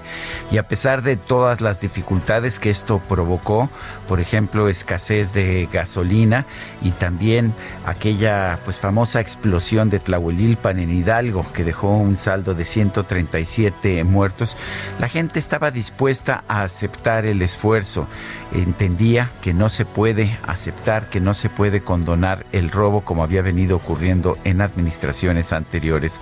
Lo curioso del caso es que no hemos visto esta misma actitud vigorosa del gobierno de la República, del gobierno de Andrés Manuel López Obrador, ante el robo de peajes que se ha vuelto cada vez más común o ahora ante el bloqueo de vías férreas.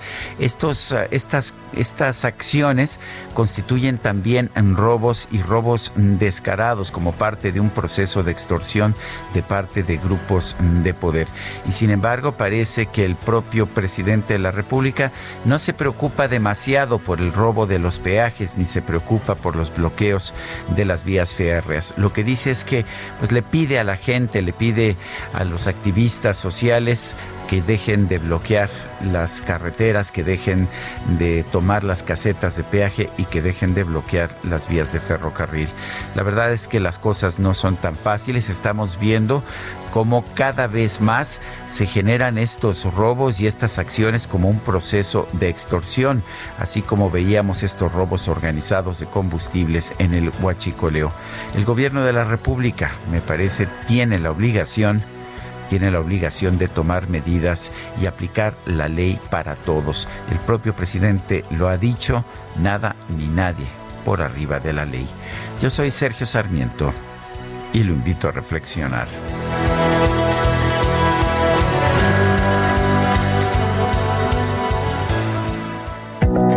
Café Punta del Cielo, el gran café de México, presentó. El Químico Guerra con Sergio Sarmiento y Lupita Juárez. ¿Cómo estás, Químico? Muy buenos días.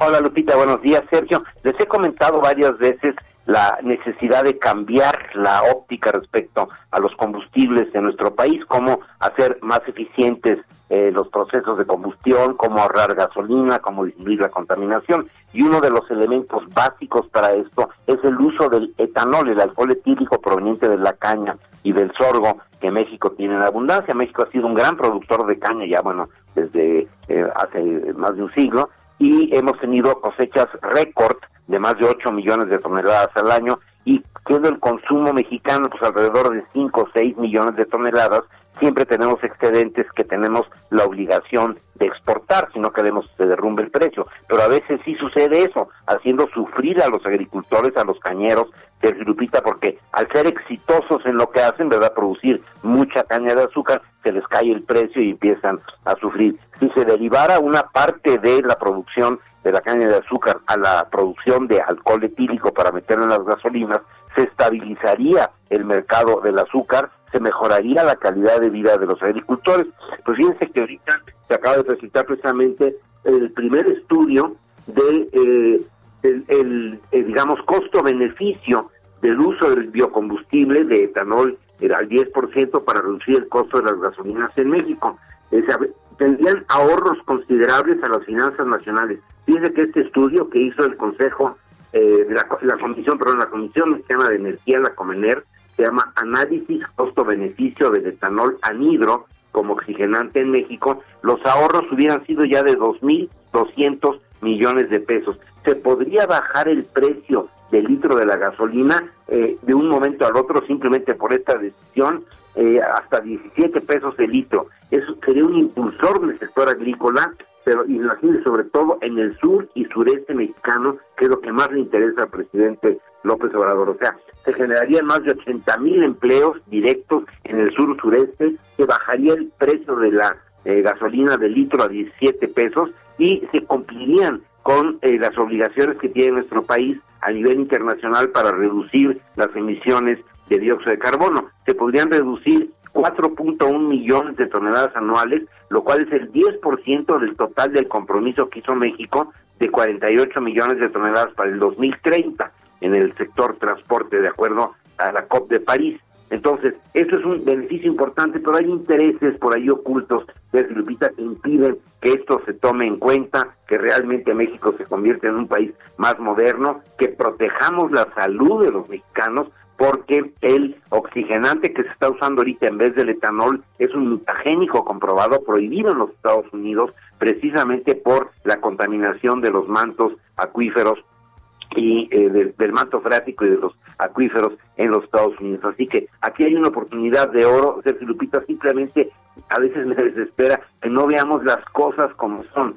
Este estudio costo-beneficio de la Comemer está verdaderamente importante, se puede consultar en www.comener, que es la Comisión Mexicana de Energía, www.comener.org, y ahí está el estudio del etanol para ver exactamente, es un estudio muy serio que hizo una eh, consultora eh, de renombre internacional que se llama Turner Mason and Company, con rigor metodológico y que realmente arroja la luz sobre el beneficio que tendría nuestro país al adicionar el 10, porque no le pasa nada a los motores, está comprobadísimo eso, eh, se usa en Alemania, se usa pues, mucho en Estados Unidos, en muchos países, en Brasil, es Lupita, así que aquí tendríamos una oportunidad de oro simplemente si abriéramos los ojos, Lupita.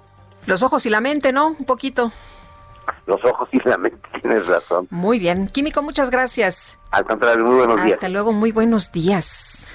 Bueno, son las las 8 de la mañana con 37 minutos. Las autoridades de la Ciudad de México están reportando un exceso de mortalidad en la capital. Eh, esta es una forma en la que podemos medir el verdadero impacto del COVID en la, en la ciudad y en cualquier otra localidad del mundo. Mario Romero Zavala es analista de datos, lo tenemos en la línea telefónica. Eh, Mario Romero Zavala, buenos días, gracias por tomar la llamada. Hola Sergio, Lupita, buenos días. Buenos días. A ver, ¿qué nos dice la información? ¿Qué nos dice la, información acerca de este excedente de muertes? Sí, pues el gobierno de la Ciudad de México por fin publica un, análisis del exceso de mortalidad. Y digo por fin porque pues vale la pena recordar que desde mayo tenemos diversos reportes. El primero, uno del New York Times, hablando de, que el gobierno de Sheinbaum tenía eh, eh, acceso a datos que confirmaban que eh, la mortalidad era mucho más de lo que se estaba reportando por las muertes confirmadas. A finales de mayo nosotros publicamos en Nexus un análisis usando eh, un sistema del, registro civil de la ciudad para contabilizar las actas de defunción. Eh, cuatro meses después, por fin publican este documento que viene a confirmar lo que hemos estado publicando, el exceso de mortalidad en la ciudad al 30 de agosto que publican ellos es 31.836, el total de defunciones es 82.828 que es más de lo que se esperaría para todo el año en las ciudades, esto a finales de agosto. Eh, comparando con los eh, fallecimientos confirmados de la Secretaría de Salud, pues este, número es tres veces más. Eh, e, esto em, lo que pone a la Ciudad de México en una comparación apta, que sería el exceso de mortalidad por población, es la ciudad con más exceso de muertes en el mundo a la fecha. Esto es por población, pero también podría ser en valores absolutos. No hay otra ciudad que tenga este exceso de mortalidad. Eh, Mario, pues- eh, eh, ustedes dicen que no, no todas estas muertes están atribuidas al, coronavirus, ¿no? O sea, no es el coronavirus la causa principal. ¿Cómo determinan, cómo funciona este programa que desarrollaron? No, el, el exceso de mortalidad mide las muertes por todas las causas y justamente busca encontrar lo que no se puede encontrar por otras posibles estrategias, por por, por, falta de pruebas en muchos casos, porque muchas personas habrán muerto sin acceso a servicios de salud en sus domicilios. Entonces, justamente esta metodología, que es una metodología que se aplica eh, en diferentes eh, pandemias, diferentes epidemias y también desastres naturales, pues busca suplir lo que no se puede medir adecuadamente con, con, con algún tipo de censo o en este caso con, con las pruebas. Eh, en, en, ciudades en donde el exceso de mortalidad eh, captura, eh, donde las muertes confirmadas, eh, donde no hay subregistro que hay en la Ciudad de México, es decir, donde las muertes confirmadas son, por ejemplo, en, en, eh, un 90 o 95%, como es en el caso de países enteros, en Europa, por ejemplo, como en Alemania. Entonces, el exceso de mortalidad está explicado casi en su totalidad por, por fallecimientos COVID. Aquí no es el caso, el subregistro apunta que solo un tercio de las del exceso de mortalidad es, por causas COVID. Nunca vamos a saber en realidad cuántos de estos eh, eh, fueron COVID exactamente porque pues fallecieron sin pruebas, eh, un, gran porcentaje de ellos. sin embargo, lo que sabemos, porque son muertes por encima de lo que habría de esperarse, es que son muertes directas o, o, indirectamente causadas por la crisis sanitaria. Tal vez algunos pueden ser por no tener los accesos al sistema de salud que tendrían en condiciones normales. Bueno, y exactamente cuáles son las cifras de la Ciudad de México y cuáles, en contrario, las cifras de otras ciudades del mundo.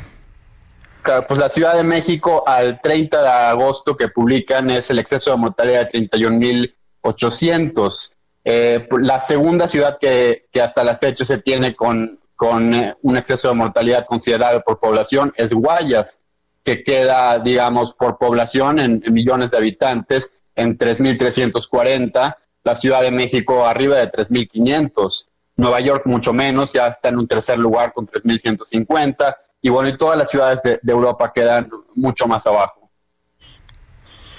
Ah, entonces sí tenemos una situación seria mucho peor de la que de la que podríamos esperar nada más de la información oficial. Pues la información oficial con, digamos, los números duros, el número de, de, funciones o sea, el número de funciones que van al año en la ciudad y cuántas estas implican para el exceso de mortalidad, eh, coincide con, con, lo que tenemos.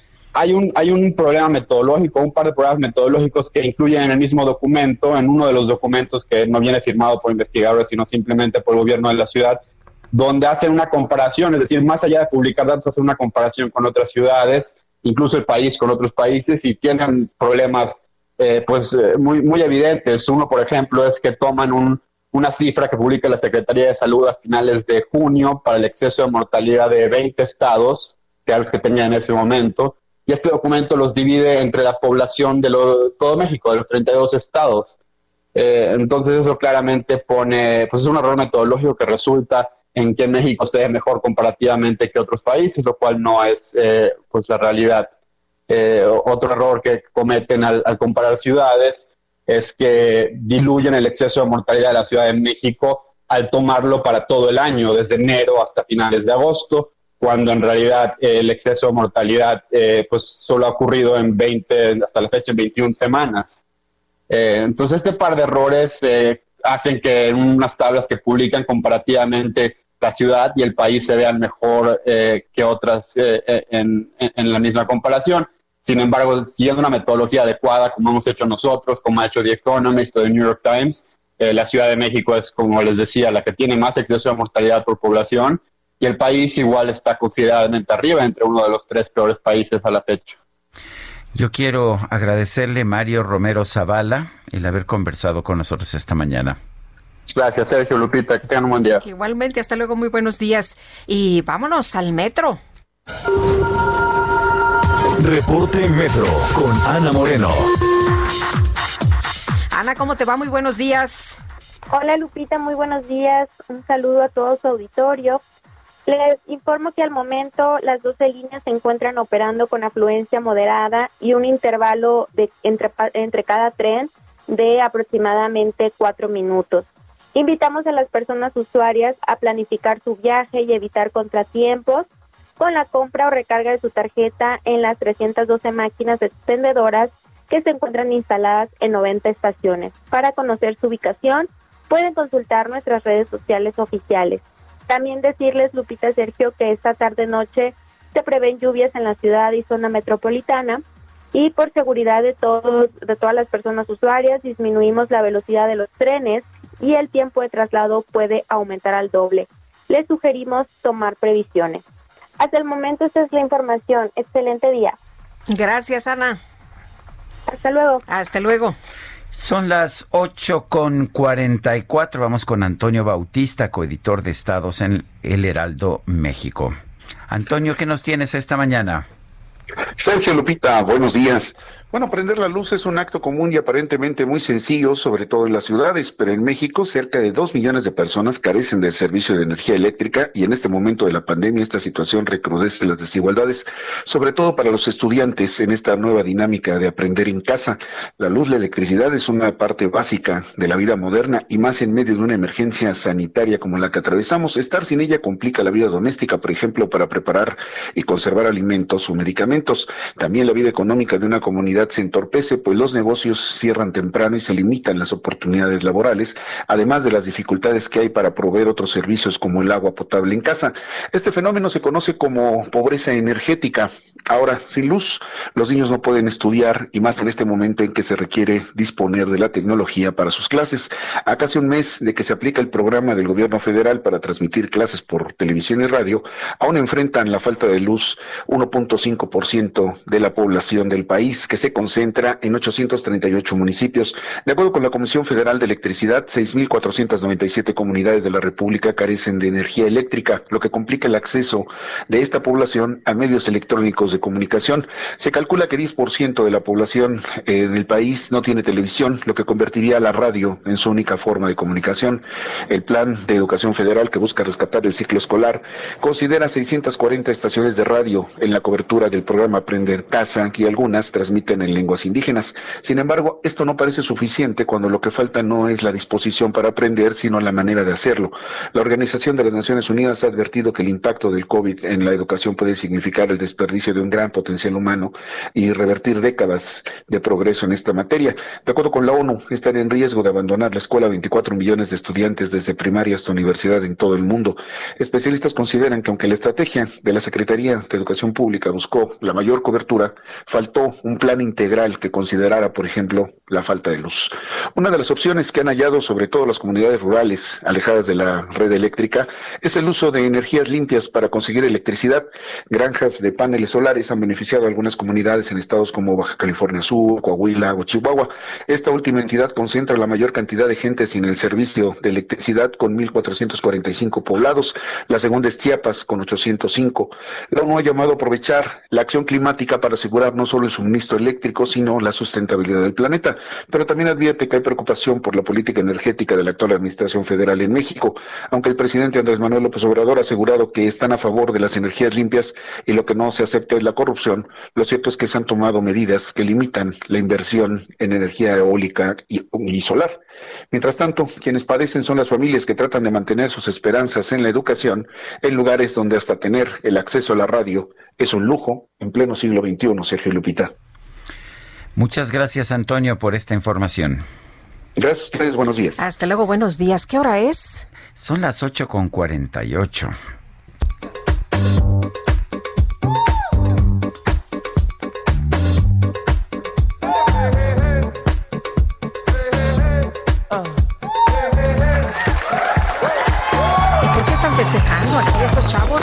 Fíjate que hace unos minutos, hace 18 minutos exactamente, terminó el verano y empezó el otoño. Y bueno, pues ah, ya sabes cómo son. Cualquier pretexto, ¿verdad? Cualquier pretexto y decidieron festejar con Robin Thicke. Eh, y bueno, pues me parece que es una buena forma de, de festejar, ¿te parece bien? Sí, yo pensé que iban a agarrar la guitarrita y iban a cantar algo del otoño. Blurred con Blurred Lines podemos, eh, podemos empezar. Me parece muy bien este ¿Te parece festejo, me parece bien esta entrada al Ya- otoño. Ya vi que sacaron, estoy viendo que sacaron de YouTube la versión, es la versión censurada, ¿eh? Yo tengo la versión sin censura. ¿Tú tienes otros datos? No, yo tengo otra versión en mi, en mi iPad si tú quieres verla. Bueno. La conozco. ¿La conoces? Sí, ¿Has sí. tenido el placer? Bueno, me gusta, me gusta mucho esta canción, me gusta mucho que empiece el otoño, es una estación bastante linda, ¿no te parece? Sí, cómo no. Y bueno, pues a, a disfrutarla después de este año que ha estado pues muy raro. Tan complicado, ¿verdad? Bueno, y vamos a continuar con la información y, dejamos para después la fiesta, ¿te parece bien? Este, ¿y por qué? Ay, porque Patricia Alvarado ya está con nosotros ¿Ah, desde sí? España. Fíjate que la situación se les ha complicado por allá. Estaba yo viendo el número de muertes por Sí, millón, no, ha venido aumentando, y eso que estableció este país un confinamiento de los más estrictos del mundo, eh, bajó durante un tiempo, bajaron los contagios y las muertes, pero en este momento, en los últimos días, rebasó Estados Unidos el número de muertes por Los contagios también han estado en las últimas horas impresionante y la presidenta de la Comunidad de Madrid, Isabel Díaz Ayuso, solicitó la ayuda del ejército para luchar contra la propagación del coronavirus en la ciudad y sus alrededores. ¿Y de qué forma? ¿Cómo están las cosas por allá? Patricia, ¿qué tal? Muy buenos días. Pues muchas gracias, Lupita, Sergio. Realmente es un placer saludarlos. Efectivamente, acaba de entrar el otoño hace, hace exactamente 20 minutos, cuando dieron aquí las tres y media de la tarde, ocho y media de la mañana en México. Muy lindo en cuanto a, a la naturaleza, porque es una postal verdaderamente preciosa pero nos espera un otoño muy duro, según dijo también el presidente Pedro Sánchez. Y como comentabas, Lupita, la presidenta regional de Madrid confinó parcialmente seis colonias de la capital y ocho municipios de las afueras de Madrid. Con indignación y resignación, más de 850 mil personas de estas áreas cumplen hoy el segundo de los 15 días de restricciones. Sin embargo, muchos de estos ciudadanos se pueden desplazar a otras colonias y municipios para trabajar, estudiar o ir al médico con un salvoconducto. Curiosamente, se dan casos de que en una misma colonia confinada se puede cruzar una avenida. De un lado hay restricciones con cierre de parques, tiendas y restaurantes que no pueden servir cenas porque deben cerrar a las 10 de la noche y justo enfrente la vida continúa normalmente. Y es que la situación epidemiológica en la capital española es la más alta de Europa y la transmisión del coronavirus en la región de Madrid se extiende. La segunda ola de COVID-19 afecta a Madrid capital especialmente, que tiene 3 millones de habitantes, y al conjunto de su región con seis y medio millones de personas. Pese a las protestas de hosteleros y comerciantes de estos eh, barrios confinados parcialmente, que ven cómo se hunde su economía tras seis meses de pandemia, las autoridades madrileñas estudian extender más este tipo de confinamientos a otros barrios y distritos eh, de Madrid. El ministro de Sanidad recomendó esta mañana a los madrileños que restrinjan al máximo sus movimientos. También el alcalde de Madrid pidió este martes a los capitalinos que si pueden se deben quedar en casa. A partir de esta semana y durante los próximos 15 días, en todo Madrid, las reuniones en casas o para comer en un restaurante quedan limitadas a seis personas y 200 policías vigilan que se cumplan las imposiciones bajo amenazas de multas que oscilan entre 600 y 6 mil euros, entre 14 mil y 130 mil pesos aproximadamente. Lupita, Sergio. Pues están durísimas las multas, Patricia. Pues sí, lo que pasa es que si no las imponen, la verdad es que aquí pues eh, somos bastante latinos y la gente se salta muy fácilmente a la torera. Eso sí, en cuanto te duele el bolsillo, pues todo el mundo respetar las normas. Pues me imagino. Muy bien. Muchas gracias por este reporte. Muy buenos días. Igualmente, que tengan un estupendo día. Hasta luego, Patricia Alvarado desde España. Pues ahí están las restricciones, ahí están las medidas y la situación realmente complicada. Muy complicada, pero sí vale la pena señalar que España fue uno de los países que más eh, que más duro confinamiento tuvo. Eh, no podías salir, no podías eh, siquiera sacar a tus hijos a pasear, solamente podías sacar a los perros, pero no a los hijos. Y bueno, eso estuvo vigente durante casi dos meses y hubo una mejoría, pero lo que estamos viendo es que no sirvió de nada porque ahora hemos visto un rebrote que es de los más importantes del mundo. Son las 8 de la mañana con 54 minutos. Nos gustaría escuchar sus saludos, sus comentarios, sus opiniones. Mándenos un audio de voz o un mensaje de texto a nuestro WhatsApp 55 20 10 96 47.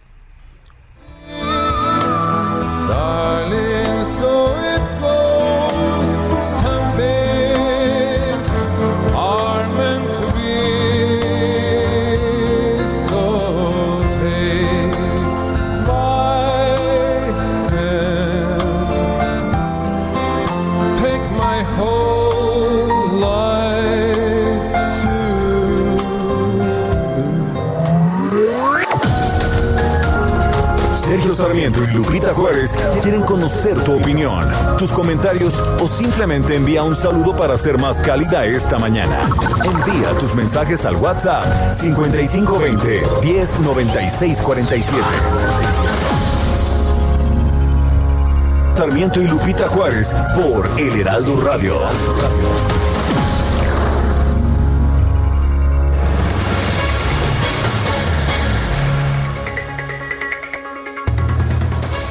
Así es, Sergio Lupita, ¿qué tal amigos? Qué gusto saludarlos. Yo también les traigo una muy buena noticia. Fíjense que Sabritas ha invertido más de 10 mil millones de pesos en el campo mexicano. Esto en el último año como parte de una inversión a dos años, misma que fue anunciada en 2019. Es por ello por lo que la marca ha lanzado la campaña Nada más Papa, una forma de celebrar el origen 100% natural de estas emblemáticas papas de México. Les cuento rápidamente que Sabritas, como parte de PepsiCo, Alimentos México, es una de las marcas que más contribuyen al fortalecimiento del campo mexicano, ¿eh? Al ser el principal comprador de papa de uso industrial en el país. Sabritas tiene un rol fundamental en el impulso económico de al menos ocho estados, donde la marca compra cada año más de 280 mil toneladas de papa. ¡Qué excelente noticia! Así es que Sabritas, una marca que nació en México hace más de 75 años, cultiva 100% de sus papas en el campo mexicano. Bueno, pues muchas gracias. Regresamos con ustedes. Nighttime sharpens, heightens each sensation. Darkness stirs and wakes imagination. Silently the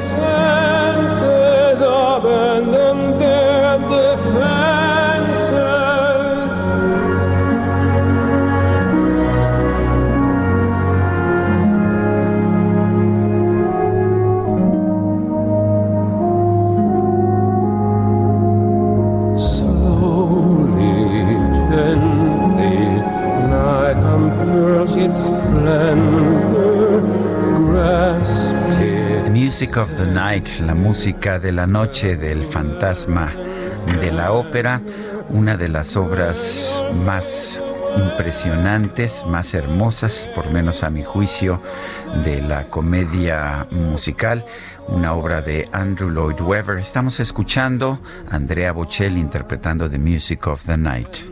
Listen to the music of the night. Qué bonito, Es una ¿verdad? de las obras musicales que más me gustan. Y mira, escucha la voz de Andrea Bocelli.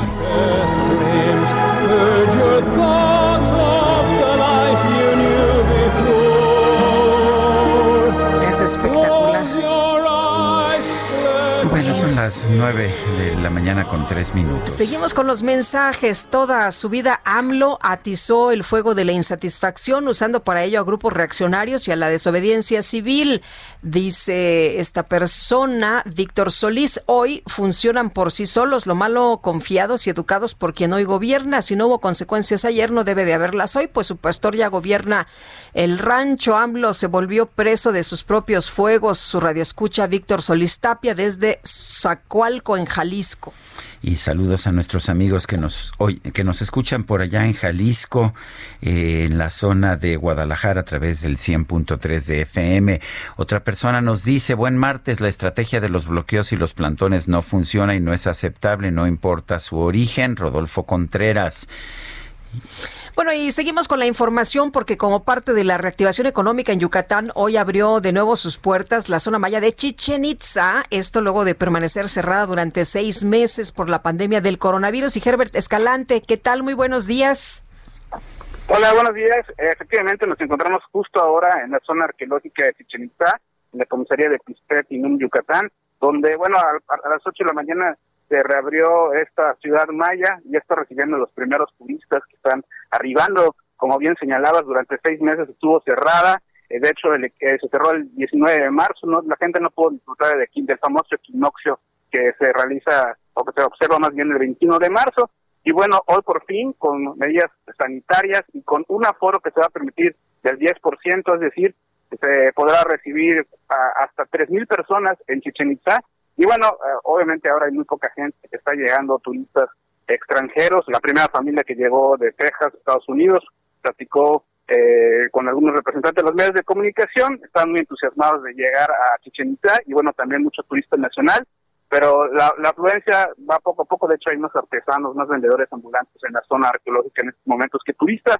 Pero poco a poco la gente va a poder disfrutar nuevamente de Chichen Itza, como señalabas, parte de esta reapertura económica y eh, nos comentaba la gente del Instituto Nacional de Antropología e Historia que Chichen Itza era la ciudad prehispánica que más turistas recibía al año, mucho más que Teotihuacán, y bueno, se, se calcula que reciben entre 8 mil, entre, perdón, 2.5 millones de, turistas al año, y bueno, la afluencia que se puede permitir, eh, bueno, antes de la pandemia era hasta 10 mil personas, ahora únicamente podrán entrar hasta 3 mil personas, y bueno, hoy oficialmente Chichen Itza reabre sus puertas, y bueno, se espera que esto igual genere una importante derrama económica, tanto para el gobierno del estado como para el INE como para los artesanos y los pobladores que viven aquí. Pues esperemos que sí, porque porque ya urge además y, y bueno, justo cae con el, eh, la entrada del otoño, ¿no?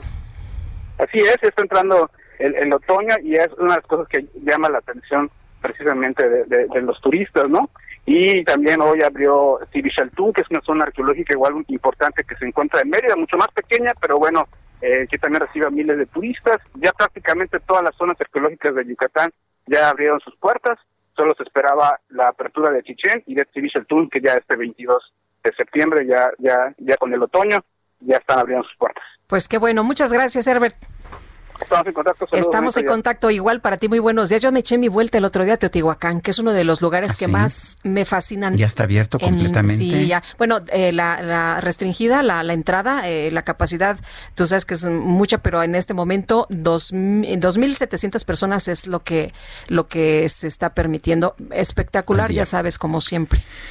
Son las nueve de la mañana con siete minutos. Con mucha frecuencia conversamos con Jorge Ramos, él es periodista de La Silla Rota y acaba de publicar un libro, La historia oscura detrás de la pandemia, el baile de cifras de López Gatel. Y para nosotros es un gusto recibir aquí a Jorge Ramos. Jorge, ¿cómo estás? Buenos días. Sergio, buenos días, Lupita. Bienvenido, Jess. Eh, coordinaste este libro y es eh, pues eh, un libro que habla de todo esto que hay detrás de, de la, de la pandemia. ¿Cómo, ¿Cómo organizaron? ¿Quiénes participan?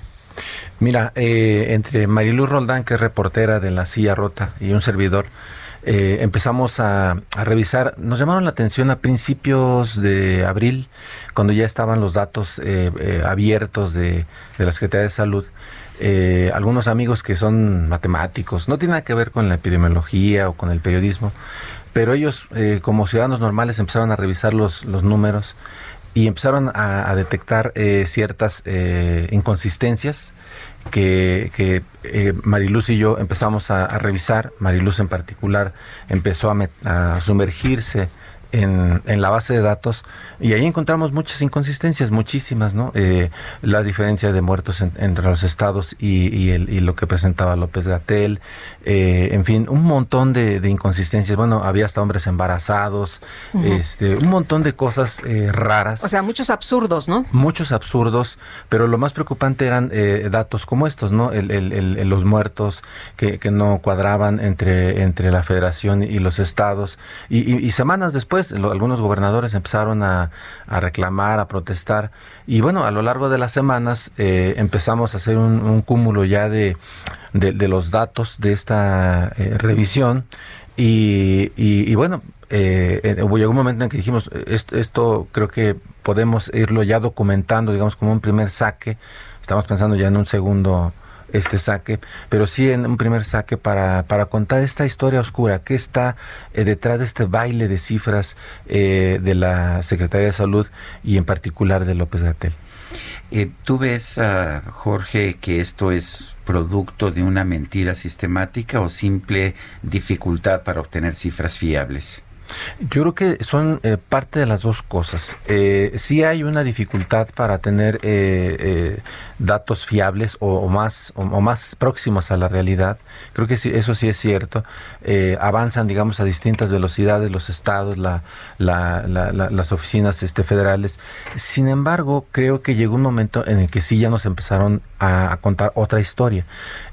Cuando nosotros el 1 de julio eh, encontramos, Mariluz lo publicó en la silla rota, eh, un documento de la Secretaría de Gobernación, era el primero eh, con, números oficiales, eh, datos eh, del propio gobierno, que hablaban de una discrepancia absoluta. Mientras el 19 de junio era el corte, ese, el ese documento, el 19 de junio, la Secretaría de Salud, López Gatel, hablaban en la noche de 20 mil y muertos y fracción más o menos. Eh, el documento de la Secretaría de Gobernación a la misma fecha, que ese era el corte que tenían, hablaban de 38 mil muertos. eh, ya con base en eh, los certificados de función y, y- y otras datas que tenían ellos, hablaban de 38 mil. Entonces yo sí creo que llegó un momento en el que pues ya nos empezaron a vender otra historia. eh, y, más allá de decir es que hay inconsistencias porque los estados reportan más lento, creo que sí hay un problema ahí de que no, se, no nos están diciendo la verdad más próxima a la realidad. Jorge, esta crisis, dice Roberto Roque en, la, en, el, prólogo, va a marcar la historia de la presidencia de Andrés Manuel López Obrador. empezamos con una situación de neumonías atípicas, te acordarás, en el Estado de México y luego en otros lados y, y bueno, esto vino a complicar. Este es el baile de las cifras. Esto es lo que nos están presentando quienes colaboran en esta edición. Sí, bueno, eh, es un esfuerzo de la, de la silla rota que también agradecemos mucho a, Penguin Random House y a Grijalvo, bajo el sello Grijalvo, que hayan dado acogida a este, a este trabajo en el que Roberto Rock que es el director general de la Silla Rota, eh, participa con, con, el prólogo. También eh, participan ahí, eh, pedimos a José Narro que en, Robles, como exsecretario de Salud, que nos diera un análisis sobre el tema. Malaquías López, que es uno de los voceros de la UNAM para el tema de COVID, y a Jorge Andrés Castaña, que es compañero de estos micrófonos también, y que algo le sabe a, estos temas. La verdad es que los tres muy, muy amables. Y, decirles que nosotros hemos solicitado para el libro, para, para distintos materiales, a Hugo López Gatel una entrevista para, para hablar con él sobre ese tema. La verdad es que no nos la ha concedido, pero sí tratamos eh, en un arranque eh, de contar un poco el contexto, cómo llegamos, cómo estaba el, el sector salud eh, cuando llegamos a la pandemia. Porque estaba muy maltrecho. Estaba muy maltrecho, es cierto. tenía muchos, muchos problemas, trae muchos problemas estructurales. Yo creo que sí hay que también pasar examen a las administraciones eh, eh, federales eh, ¿Qué es lo que documenta Mariluz desde el principio, ¿no? Desde 2006, de cómo estaba la situación. Así es, porque eso lo empezamos a documentar nosotros el año pasado. Entonces, en, digamos, la primera parte es eso, poner un poco en contexto esta, esta situación en la que estamos. Luego, ya la danza de las cifras, el baile de las cifras de López Gatel, que un día nos decía una cosa y luego era, era otra, una cosa decían sus datos y otra cosa decía la realidad.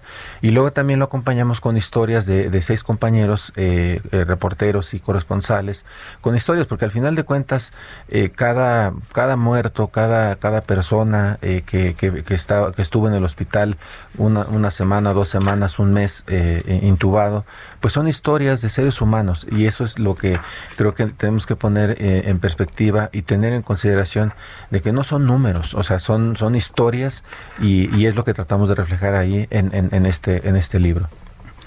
Pues bueno, entonces es una forma de tener una idea ya real de lo que pasó con esta pandemia, ¿no es así? Así es, Sergio. Eh, la idea es, eh, digamos, insisto, es un primer saque, ¿no? En donde mostramos eh, estas inconsistencias, documentamos todas y cada una de las anomalías que hemos encontrado en los datos presentados por el subsecretario Hugo López Gatel. O sea, Gatel nos está mintiendo en lo que dice, en lo que cada noche nos reporta.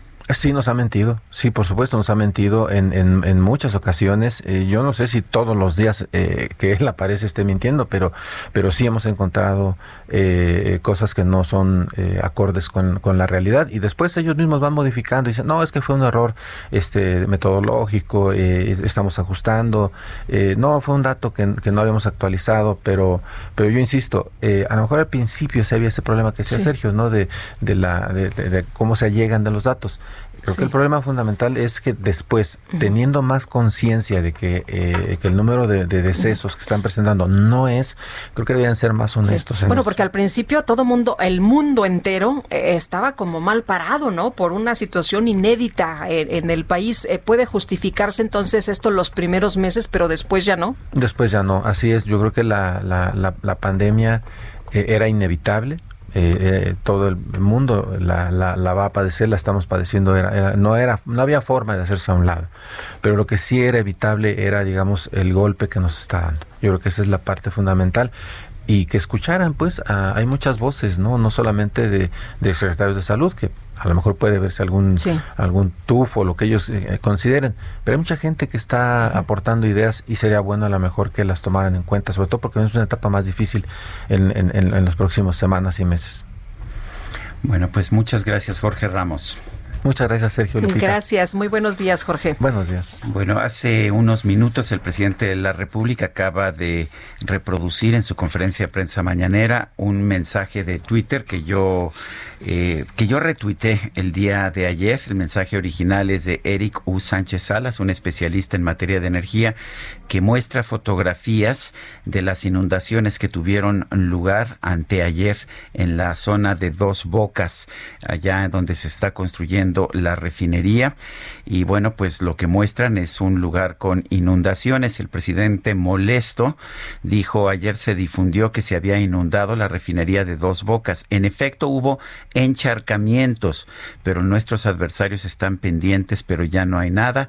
Estamos en plena temporada de lluvia, pero se sigue trabajando. Eh, la Secretaría de Energía desmintió que hubiera habido una inundación. Eh, dice que hubo mucha lluvia ayer y lo que sucedió en la refinería de Dos Bocas eh, fue pues que sí hubo estos encharcamientos, dice, y que pues que después el agua se fue, que el agua se secó.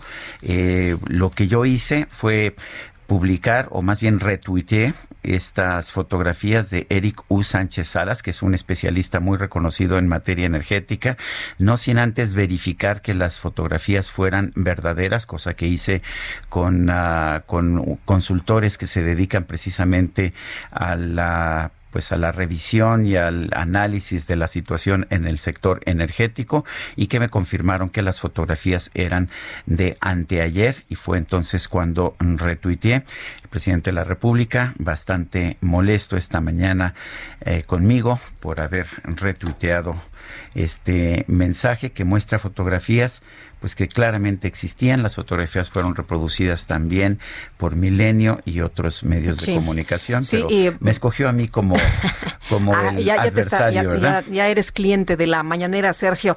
Eh, la secretaria de la eh, de Energía, Rocío Nale, eh, señaló que efectivamente que había estado lloviendo mucho, que había encharcamientos, que llueve mucho, pero que a la media hora prácticamente el agua se, seca. Eso es lo que dijo Rocío Nale. Las fotografías están allá, es más que encharcamientos lo que estamos viendo, de hecho, son ah, eh, inundaciones y bueno, pues ha habido muchísima, pues muchísimos cuestionamientos sobre este tema. Si es un tuit que ha tenido bastante, eh, pues bastante atención, en el que yo retuiteé no el original, que yo retuiteé, 133 mil impresiones desde el día de ayer y pues 12 mil 494 participaciones del público, ya sea con comentarios, con retweets o con likes.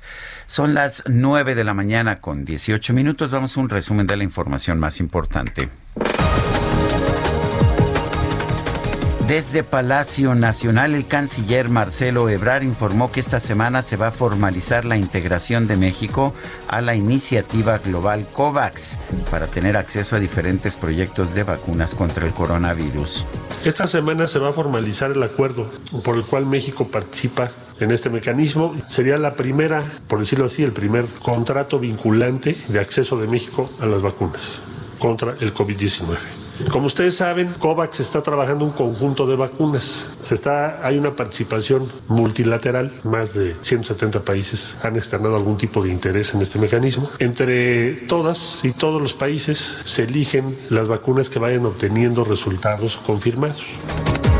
Y por otro lado, Marcelo Ebrard indicó que hay siete proyectos de vacunas contra el coronavirus de farmacéuticas de distintos países que han manifestado su interés en realizar pruebas de fase 3 aquí en México que hay ya siete vacunas de muy distintos países que han manifestado su interés o están en proceso de, ante la Secretaría de Salud y COFEPRIS, que son las autoridades regulatorias, para llevar a cabo fase 3 en México o su equivalente. Menciono Janssen, que es de Estados Unidos, Sputnik eh, V, como ustedes saben que es rusa, ya les ha informado el doctor López Gatel sobre algunas de sus características, CanSino, que es China, Novavax, que es de Estados Unidos, CureVac, que es alemana, Sanofi Pasteur, que es de Francia, y reitera que es italiana. El comisionado para la reconstrucción de la Ciudad de México, César Carabioto, informó que ya hay órdenes de aprehensión para los representantes de las constructoras de tres inmuebles que resultaron afectados durante el sismo del 19 de septiembre del 2017. El gobierno capitalino y el Instituto Nacional de Antropología e Historia firmaron un convenio para llevar a cabo la reconstrucción y conservación de 27 templos del centro histórico que resultaron dañados por el sismo del 2017.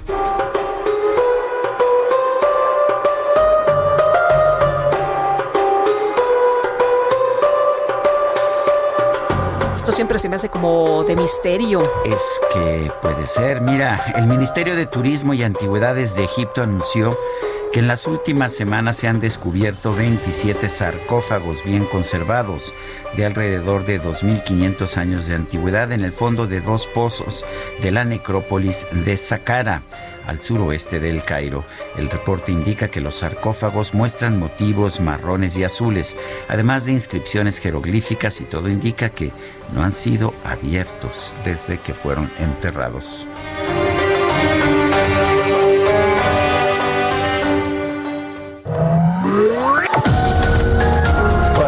Juárez, tu opinión es importante. Escríbele a Twitter en arroba Lupita Juárez H. Y tenemos información de Israel Lorenzana desde Insurgentes. Israel, ¿qué tal? Muy buenos días. Sergio Lupita, muchísimas gracias. Pues eh, tenemos información para nuestros amigos automovilistas que se desplazan a través de la avenida de los insurgentes. Hemos recorrido desde la zona del Eje 1 Norte y prácticamente hasta la avenida Paseo de la Reforma. En términos generales, circulación aceptable, algunos asentamientos en los cruces marcados con semáforo, pero nada para abandonar esta arteria si su destino es Álvaro Obregón. El sentido opuesto hacia la raza, sin ningún problema, a buena velocidad, esto también con dirección a Indios Verdes. Sergio Lupita, información que les tengo. Gracias, Israel. Bueno, y en otras cosas, Sergio. En otras cosas, a Guadalupe Juárez, eh, vamos con Alan Rodríguez también en las calles de la Ciudad de México. Sergio Lupita, muy buenos días. Tenemos el reporte de vialidad de la zona de la colonia Doctores. En estos momentos, la avenida Arcos de Belén, entre la, el cruce de Lázaro Cárdenas y la avenida Valderas, presenta bastante carga para todos nuestros amigos que se dirigen hacia la zona de la avenida Chapultepec. También en estos momentos, la avenida Cuauhtémoc presenta complicaciones en la vialidad para quienes se dirigen desde la zona norte al sur de la capital, entre la zona de la avenida Chapultepec y el eje 3 sur, la avenida Baja California. Es en el sentido contrario, en donde la vialidad presenta menor carga. También tenemos el reporte en estos momentos de viaducto, ambos sentidos, entre insurgentes y calzada de Tlalpan con carga vial. Para todos nuestros amigos que se desplazan por esta zona, manejen con precaución. Es el reporte que tenemos esta mañana. Alan Rodríguez, muchísimas gracias. Gracias, buen día. Hasta luego, muy buenos días. Oye, y el presidente López Obrador ha confirmado que Ernesto Prieto va a ser el nuevo titular del instituto para devolverle al pueblo lo robado luego de la renuncia de Jaime Cárdenas. Y en un tuit, esto el día de hoy, Javier Corral Jurado, el gobernador de, de, Chihuahua, ajá, de es Chihuahua, de, perdón. Chi- de Chihuahua. Chihuahua. Vamos a Washoshi. Oye, dice, enhorabuena Ricardo Anaya por esta decisión de reintegrarte a la tarea política. Hoy más que nunca nuestro país necesita de una posición decidida, clara en su crítica frente al fracaso y propositiva en la formulación de caminos y soluciones para sacar a México adelante. Pues siguen las reacciones de lo anunciado ayer por Ricardo Anaya. Bueno, son las ah, son las 9 de la mañana con 24 minutos. Sigue cayendo, sigue cayendo las bolsas. Esto empezó ya desde hace algunos días y la Bolsa Mexicana de Valores está bajando 0.2%, ya no tanto. Ayer tuvo una, un descenso muy importante. El Dow Jones baja 0.1%. El peso 21.84 por dólar en ventanillas bancarias. Son las 9 con 24 minutos. Guadalupe Juárez y Sergio Sarmiento estamos en el Heraldo Radio.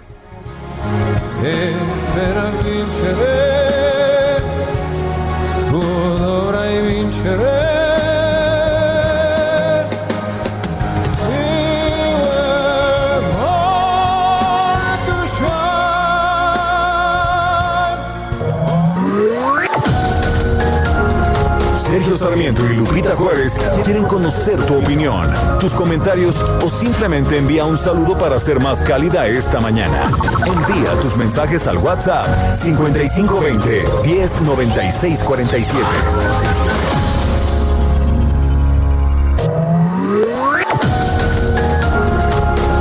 Continuamos Continuamos con Sergio Sarmiento y Lupita Juárez por El Heraldo Radio.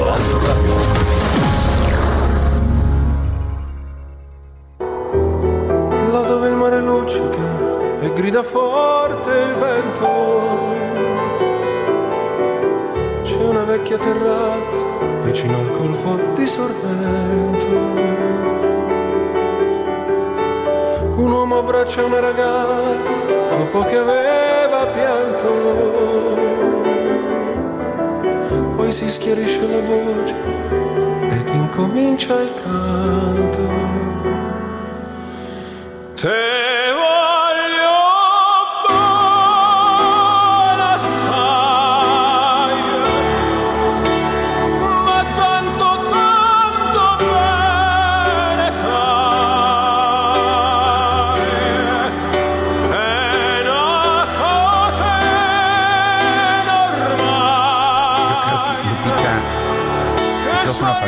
Puedas cantar, ¿te parece bien? ¿Tú haces la segunda? Yo hago la segunda voz, tú la primera, ¿qué te parece? Este, no, yo no llego, no llego. no pero a ver, Quique, por favor, eh, córtanos los micros.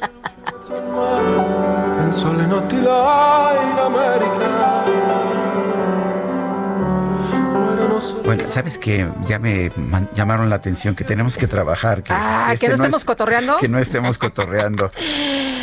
Ay, no sean Oye. así, no sean así, hombre. Oye, mañana vamos a estar transmitiendo desde el Hospital ABC. eh, Ajá, vale la pena señalar, eh, allá en Observatorio, uno de los mejores hospitales privados de México y que ha tenido un gran éxito, sobre todo en la atención contra el COVID. Vamos a tratar de entender cuál es la situación, por qué ellos han tenido pues números tan bajos de, Sí. de fallecimientos, por qué en otros hospitales se, se ven cosas, situaciones distintas. Todo eso lo vamos a tratar de entender el día Así de es. mañana. Interesante cómo está operando el ABC. Fíjate que en Santa Fe, por ejemplo, eh, en eh, esa zona es eh, no hay COVID, eh, no atienden a, a personas con COVID. En observatorio sí. Es un hospital COVID, Así es, vamos a estar platicando, eh, será interesante sin duda. Oye Sergio, y también interesante lo que acaba de darse a conocer esta mañana de último momento, eh, de acuerdo con la agencia France Press, el presidente Trump ha pedido en la ONU que se responsabilice a China por la pandemia. Ah, ¿Cómo pues, ves? Sigue, sigue tomando Sigue. esto como una cosa no, no. política, Muy ¿verdad? mal, muy Bueno. mal. Son las 9 con 32 minutos. Este 23 y 24 de septiembre se va a llevar a cabo el Tianguis Turístico Digital 2020. Sí, Tianguis Turístico Digital. Rodrigo Hurtado es director del Tianguis Turístico Digital México. Lo tenemos en la línea telefónica. Rodrigo Hurtado, buenos días. Muy buenos días, Lupita y Sergio. Buenos Muchas días, ¿qué por tal? el espacio. Eh, cuéntanos. Rodrigo, eh, hemos tenido tianguis turísticos eh, durante mucho tiempo, pero es la primera vez que es digital. ¿Cómo se va a hacer esto? Así es, mira, les cuento un poquito. Debido a la, debido a la cancelación que tuvimos por el tema de- del COVID-19 este año, eh, se, se buscó realizar un, un evento que pudiera ayudar a la industria turística. La industria turística, como bien lo saben, es una de las industrias que más han sido afectadas por el tema del COVID y es por eso que nos dimos a la tarea de poder buscar la manera de cómo poder este, poner un granito de arena para poder reactivar la industria turística. Tianguis Turístico Digital se trabaja a través de una plataforma eh, tecnológica en la cual contará principalmente con tres áreas. Tendremos un auditorio donde se realizará la inauguración, las conferencias magistrales, los seminarios de los estados, las presentaciones de expertos en el sector. Tendremos, por decir, Akamai, Technologies que van a estar generando una serie de conferencias con respecto a los temas tecnológicos y el turismo. Tenemos a las empresas TripAdvisor y Expedia hablando de estas tendencias que, va- que, que tendrá el turismo una vez que regresemos a la normalidad.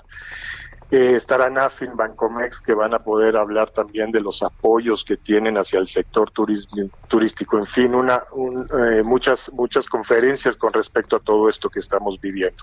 Por otro lado, también tendremos la zona de exhibición, que en la zona de exhibición es donde vamos a juntar a los expositores con los compradores, donde podrán eh, hablar desde una videollamada hasta un chat para poder hacer entablar negociaciones.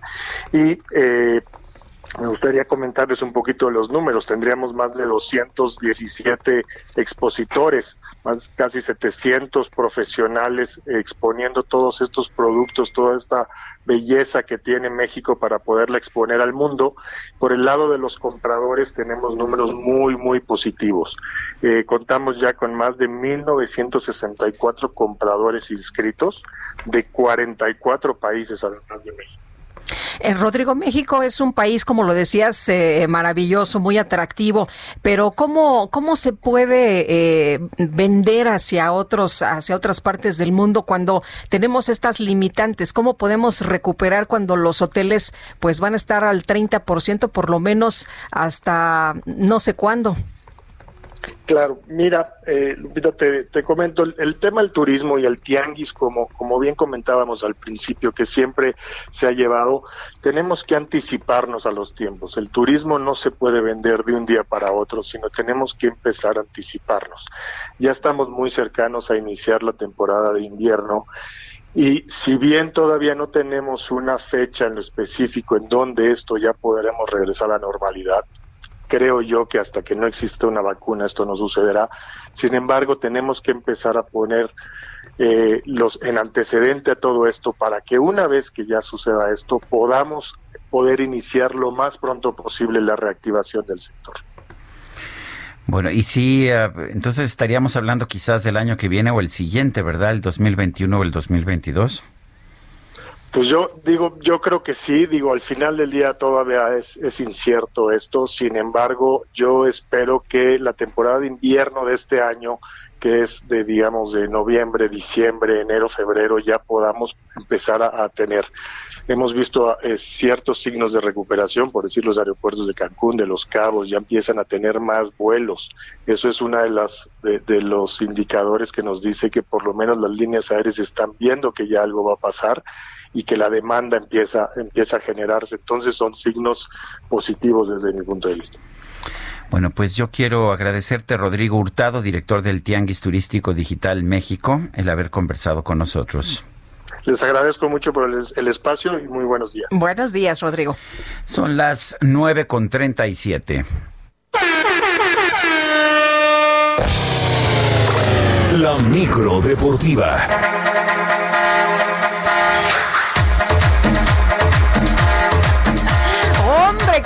Bárbaros. La micro deportiva ya tiene su, su tema y toda la cosa.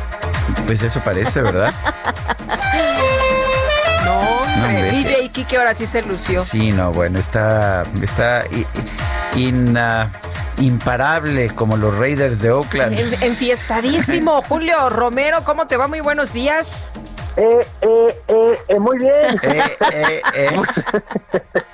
perdón, perdón, andábamos, Ay, no, bueno. andábamos ensayando un nuevo paso aquí en la micro deportiva con eso de que ya tenemos exactamente nueva producción con el DJ Quique, el único cacharpo el cuadrante. Bueno, efectivamente, mi querido Sergio, los Raiders están imparables el día de ayer.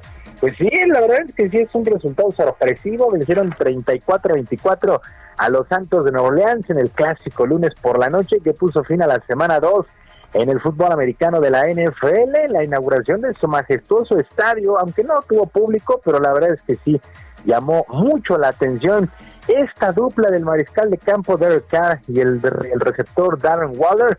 La verdad es que estuvo muy bien el día de ayer. Derek Carr lanzó para 282 yardas y tres pases de anotación y Waller 103 yardas por aire y un pase a las diagonales. Así es que se vio muy bien el equipo de los Raiders. Ahora de Las Vegas, Nuevo Orleans deja su récord en un ganado, un perdido. Los Raiders, dos triunfos y no conocen la derrota. Por cierto, el espectáculo ahí de medio tiempo con los Killers, esta banda local de Las Vegas. Así es que lunes por la noche, redondo para llegar a su fin la semana 2. En otras cosas, en el balompié local, el equipo de los Esmeraldas de León venció 2 por 0 a los Pumas de la Universidad. Dentro de la fecha 11 del torneo Guardianes, el equipo de Pumas perdió el invicto. Una buena actuación de León que pues realmente se quedó muy corto en el marcador. Le dieron una repasada a los Pumas y ahí quedó en un 2 por 0 Ángel Mena de penalti al 45 y Jan Meneses al 78. Ignacio Ambriz, técnico de la Fiera, salió muy contento ya que entregaron un juego muy completo tanto a la ofensiva como a la defensiva.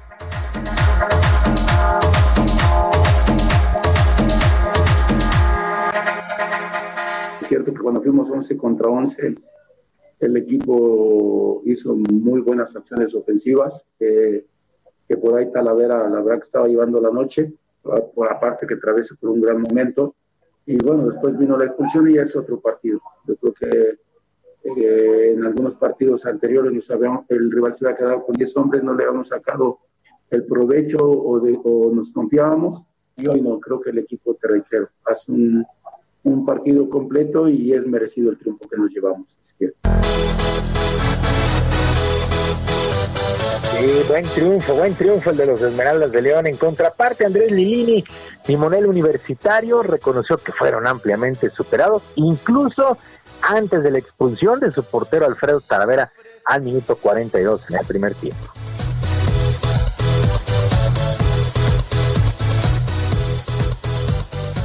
fuimos superados, así cuando estábamos 11 contra 11 nos costó neutralizar eh, la posesión y el ataque del rival.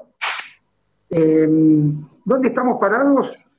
Creo que donde estábamos. Somos un equipo de trabajo, de, sacrificio, que sabíamos que, que según íbamos cometiendo errores, algunos, cuando hablo de errores, tanto de mi parte, eh, como lo que sucede en la cancha. Máteme ese recuerdo de ese amargo amor. Y de la expulsión de Alfredo Talavera también. Bueno, pues así las cosas. Pumas ha perdido el invicto, gana el eh, los Esmeraldas de León. Bueno, y el día de ayer, Raúl Jiménez sigue encendido, anotó gol con el equipo del Wolverhampton, lo hizo al minuto 78, aunque su equipo perdió 3 por 1 ante el Manchester City en actividad de la fecha 2 en la Liga Premier allá en Inglaterra. Y actividad en el Masters de Tenis de Roma, el serbio Novak Djokovic se proclamó campeón al vencer en dos sets con parciales de 7-5 y 6-3 al argentino Diego Schwartzman en un buen juego, sobre todo en el primer en el primer set muy peleado, ya en el segundo sí marcó diferencia Novak Djokovic, mientras que en damas la romana Simona Halep ganó el título 6-0 y 2-1 sobre Carolina Pliskova, que se tuvo que retirar en este segundo set con el marcador 2-1 por una lesión. Así es que la checa pierde y gana la romana Simona Halep y ahora nos vamos ya a Roland Garros en esta atípica temporada y esta típica etapa en arcilla.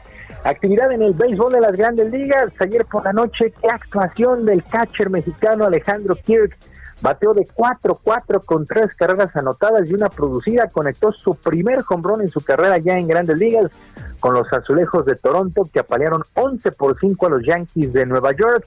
En otro resultado, los Cachorros de Chicago vencieron 5 por 0 a los Piratas de Pittsburgh.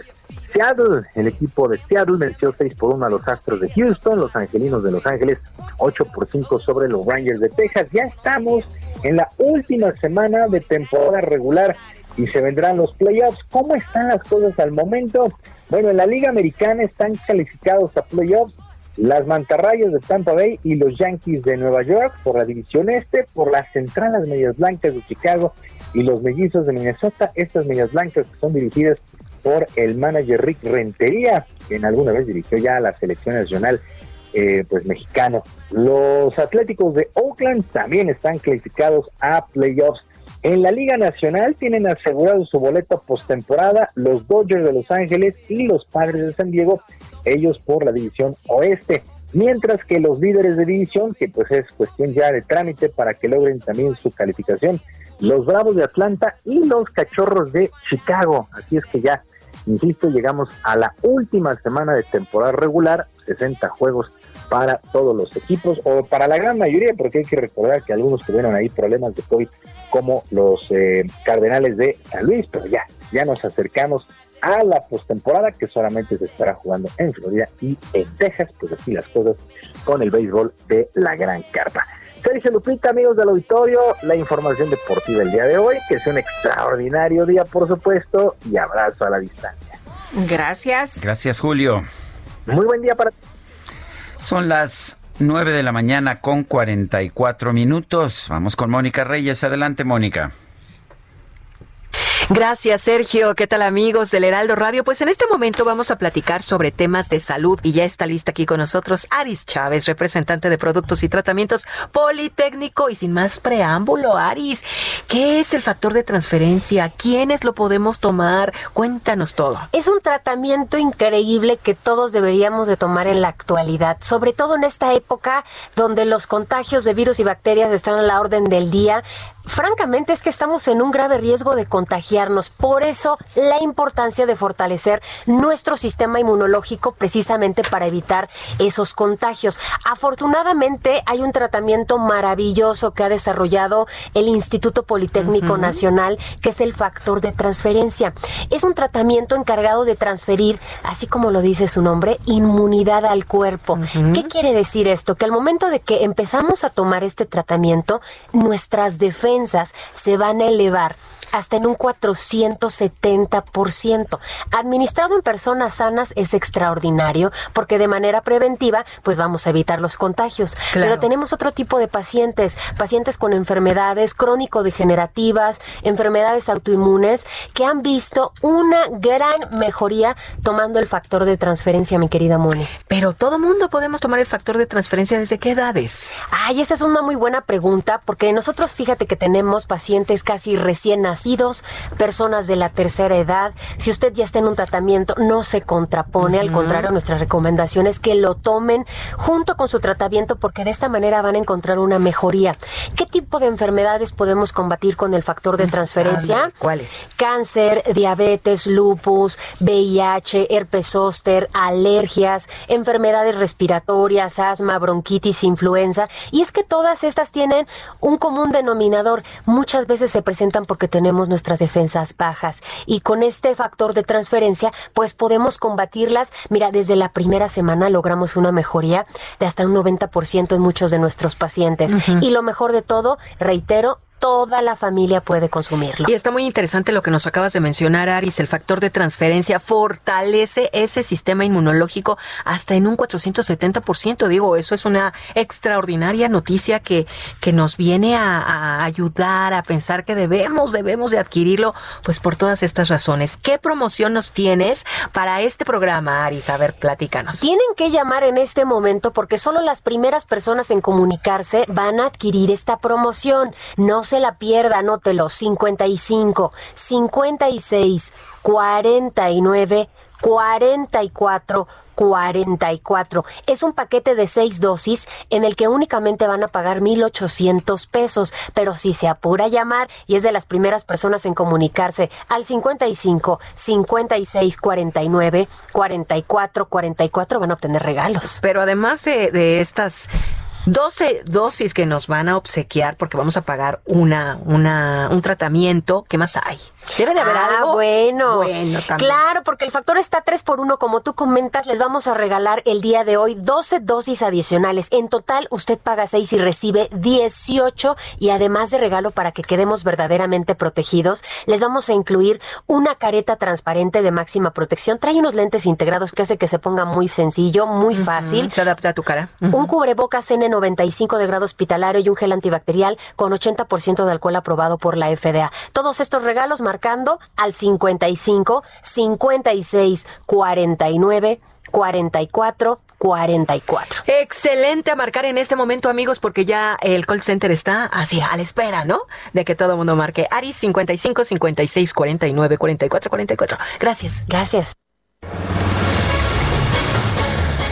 Son las 9 de la mañana con 49 minutos. Se registró una explosión, una nueva explosión en el, en el Líbano, en el sur del Líbano. Ahora estalló un depósito de armas de Hezbollah, esta organización uh, terrorista, organización uh, eh, pues activista eh, que opera principalmente en el sur del Líbano. Según un informe de la agencia Reuters, esto se debe a un error técnico y esto pues apenas unas semanas después de esta gran explosión en el puerto de, de, Beirut, la capital del Líbano, que dejó pues cientos de personas fallecidas. Bueno, respecto a la denuncia presentada el día de ayer ante la Fiscalía General de la República por madres y padres de niños con padecimientos oncológicos, esto con relación al fallecimiento del menor Evan, la Oficina de Representación en Nuevo León y la Dirección de la Unidad Médica de Alta Especialidad número 25 del Instituto Mexicano del Seguro Social informan. El IMSS en Nuevo León y la Dirección de la Unidad el número 25 lamentan el fallecimiento del menor y expresa sus condolencias a sus familiares. Desde que Evan fue diagnosticado con la enfermedad, se le proporcionaron los medicamentos, servicios médicos que requirió durante su tratamiento. En todo momento y en todos los casos, la Unidad Médica de Alta Especialidad número 25 de Monterrey, Nuevo León, otorgó la atención médica integral y oportuna a los pacientes pediátricos que lo necesitaron. Prueba de ello están los informes médicos originales realizados por por la titular de la Jefatura de Servicios de Pediatría, doctora Zaida Fuerte Olvera, así como las notas médicas actualizadas. Y en el Instituto Mexicano del Seguro Social se reitera el compromiso con la salud de sus pacientes pediátricos y su disposición para cooperar con las autoridades. Pues ahí la respuesta del Instituto Mexicano del Seguro Social. Son las nueve de la mañana con 51 minutos. Vamos a un resumen de la información más importante. Esta mañana el secretario de Relaciones Exteriores, Marcelo Ebrar, informó que la dependencia a su cargo ya estableció contacto con seis migrantes mexicanas quienes pudieron ser sometidas a esterilización forzada en los Estados Unidos. El presidente López Obrador anunció que el exdirector de la Lotería Nacional, Ernesto Prieto, va a ser el nuevo titular del instituto para devolverle al pueblo lo robado tras la renuncia de Jaime Cárdenas Gracia. El presidente de los Estados Unidos, Donald Trump, pidió a la Organización de las Naciones Unidas que responsabilice a China por la pandemia de COVID-19. La Fundación Nobel anunció que ante la pandemia de coronavirus, la ceremonia presencial de la entrega de los premios, programada para el próximo 10 de diciembre, será reemplazada por un acto de transmisión en televisión. Estamos listos para el operativo.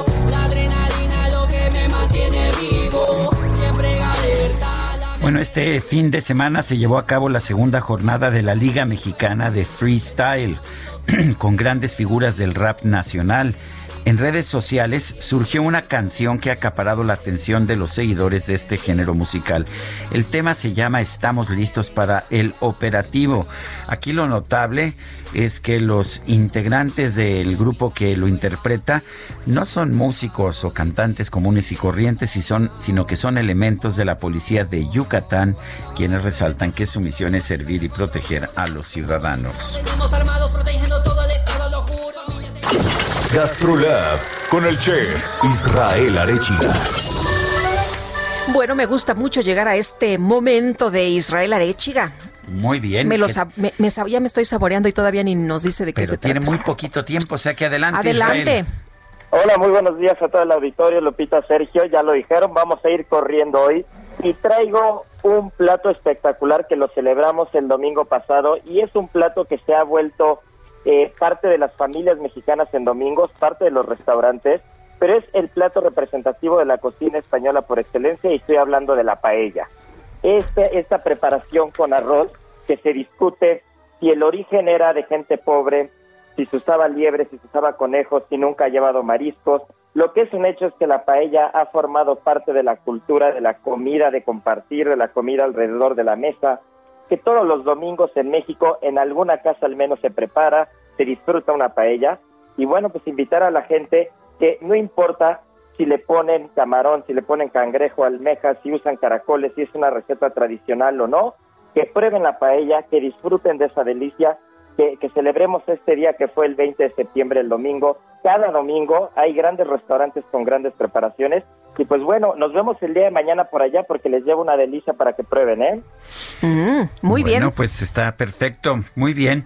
Y gracias Israel Arechiga.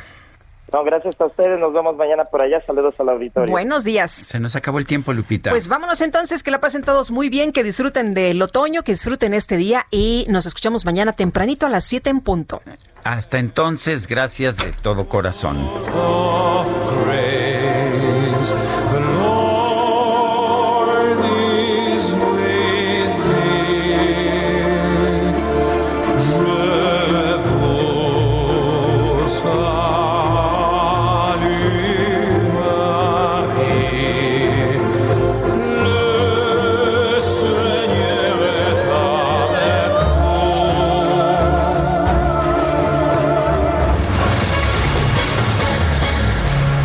Heraldo Media Group presentó Sergio Sarmiento y Lupita Juárez por El Heraldo Radio.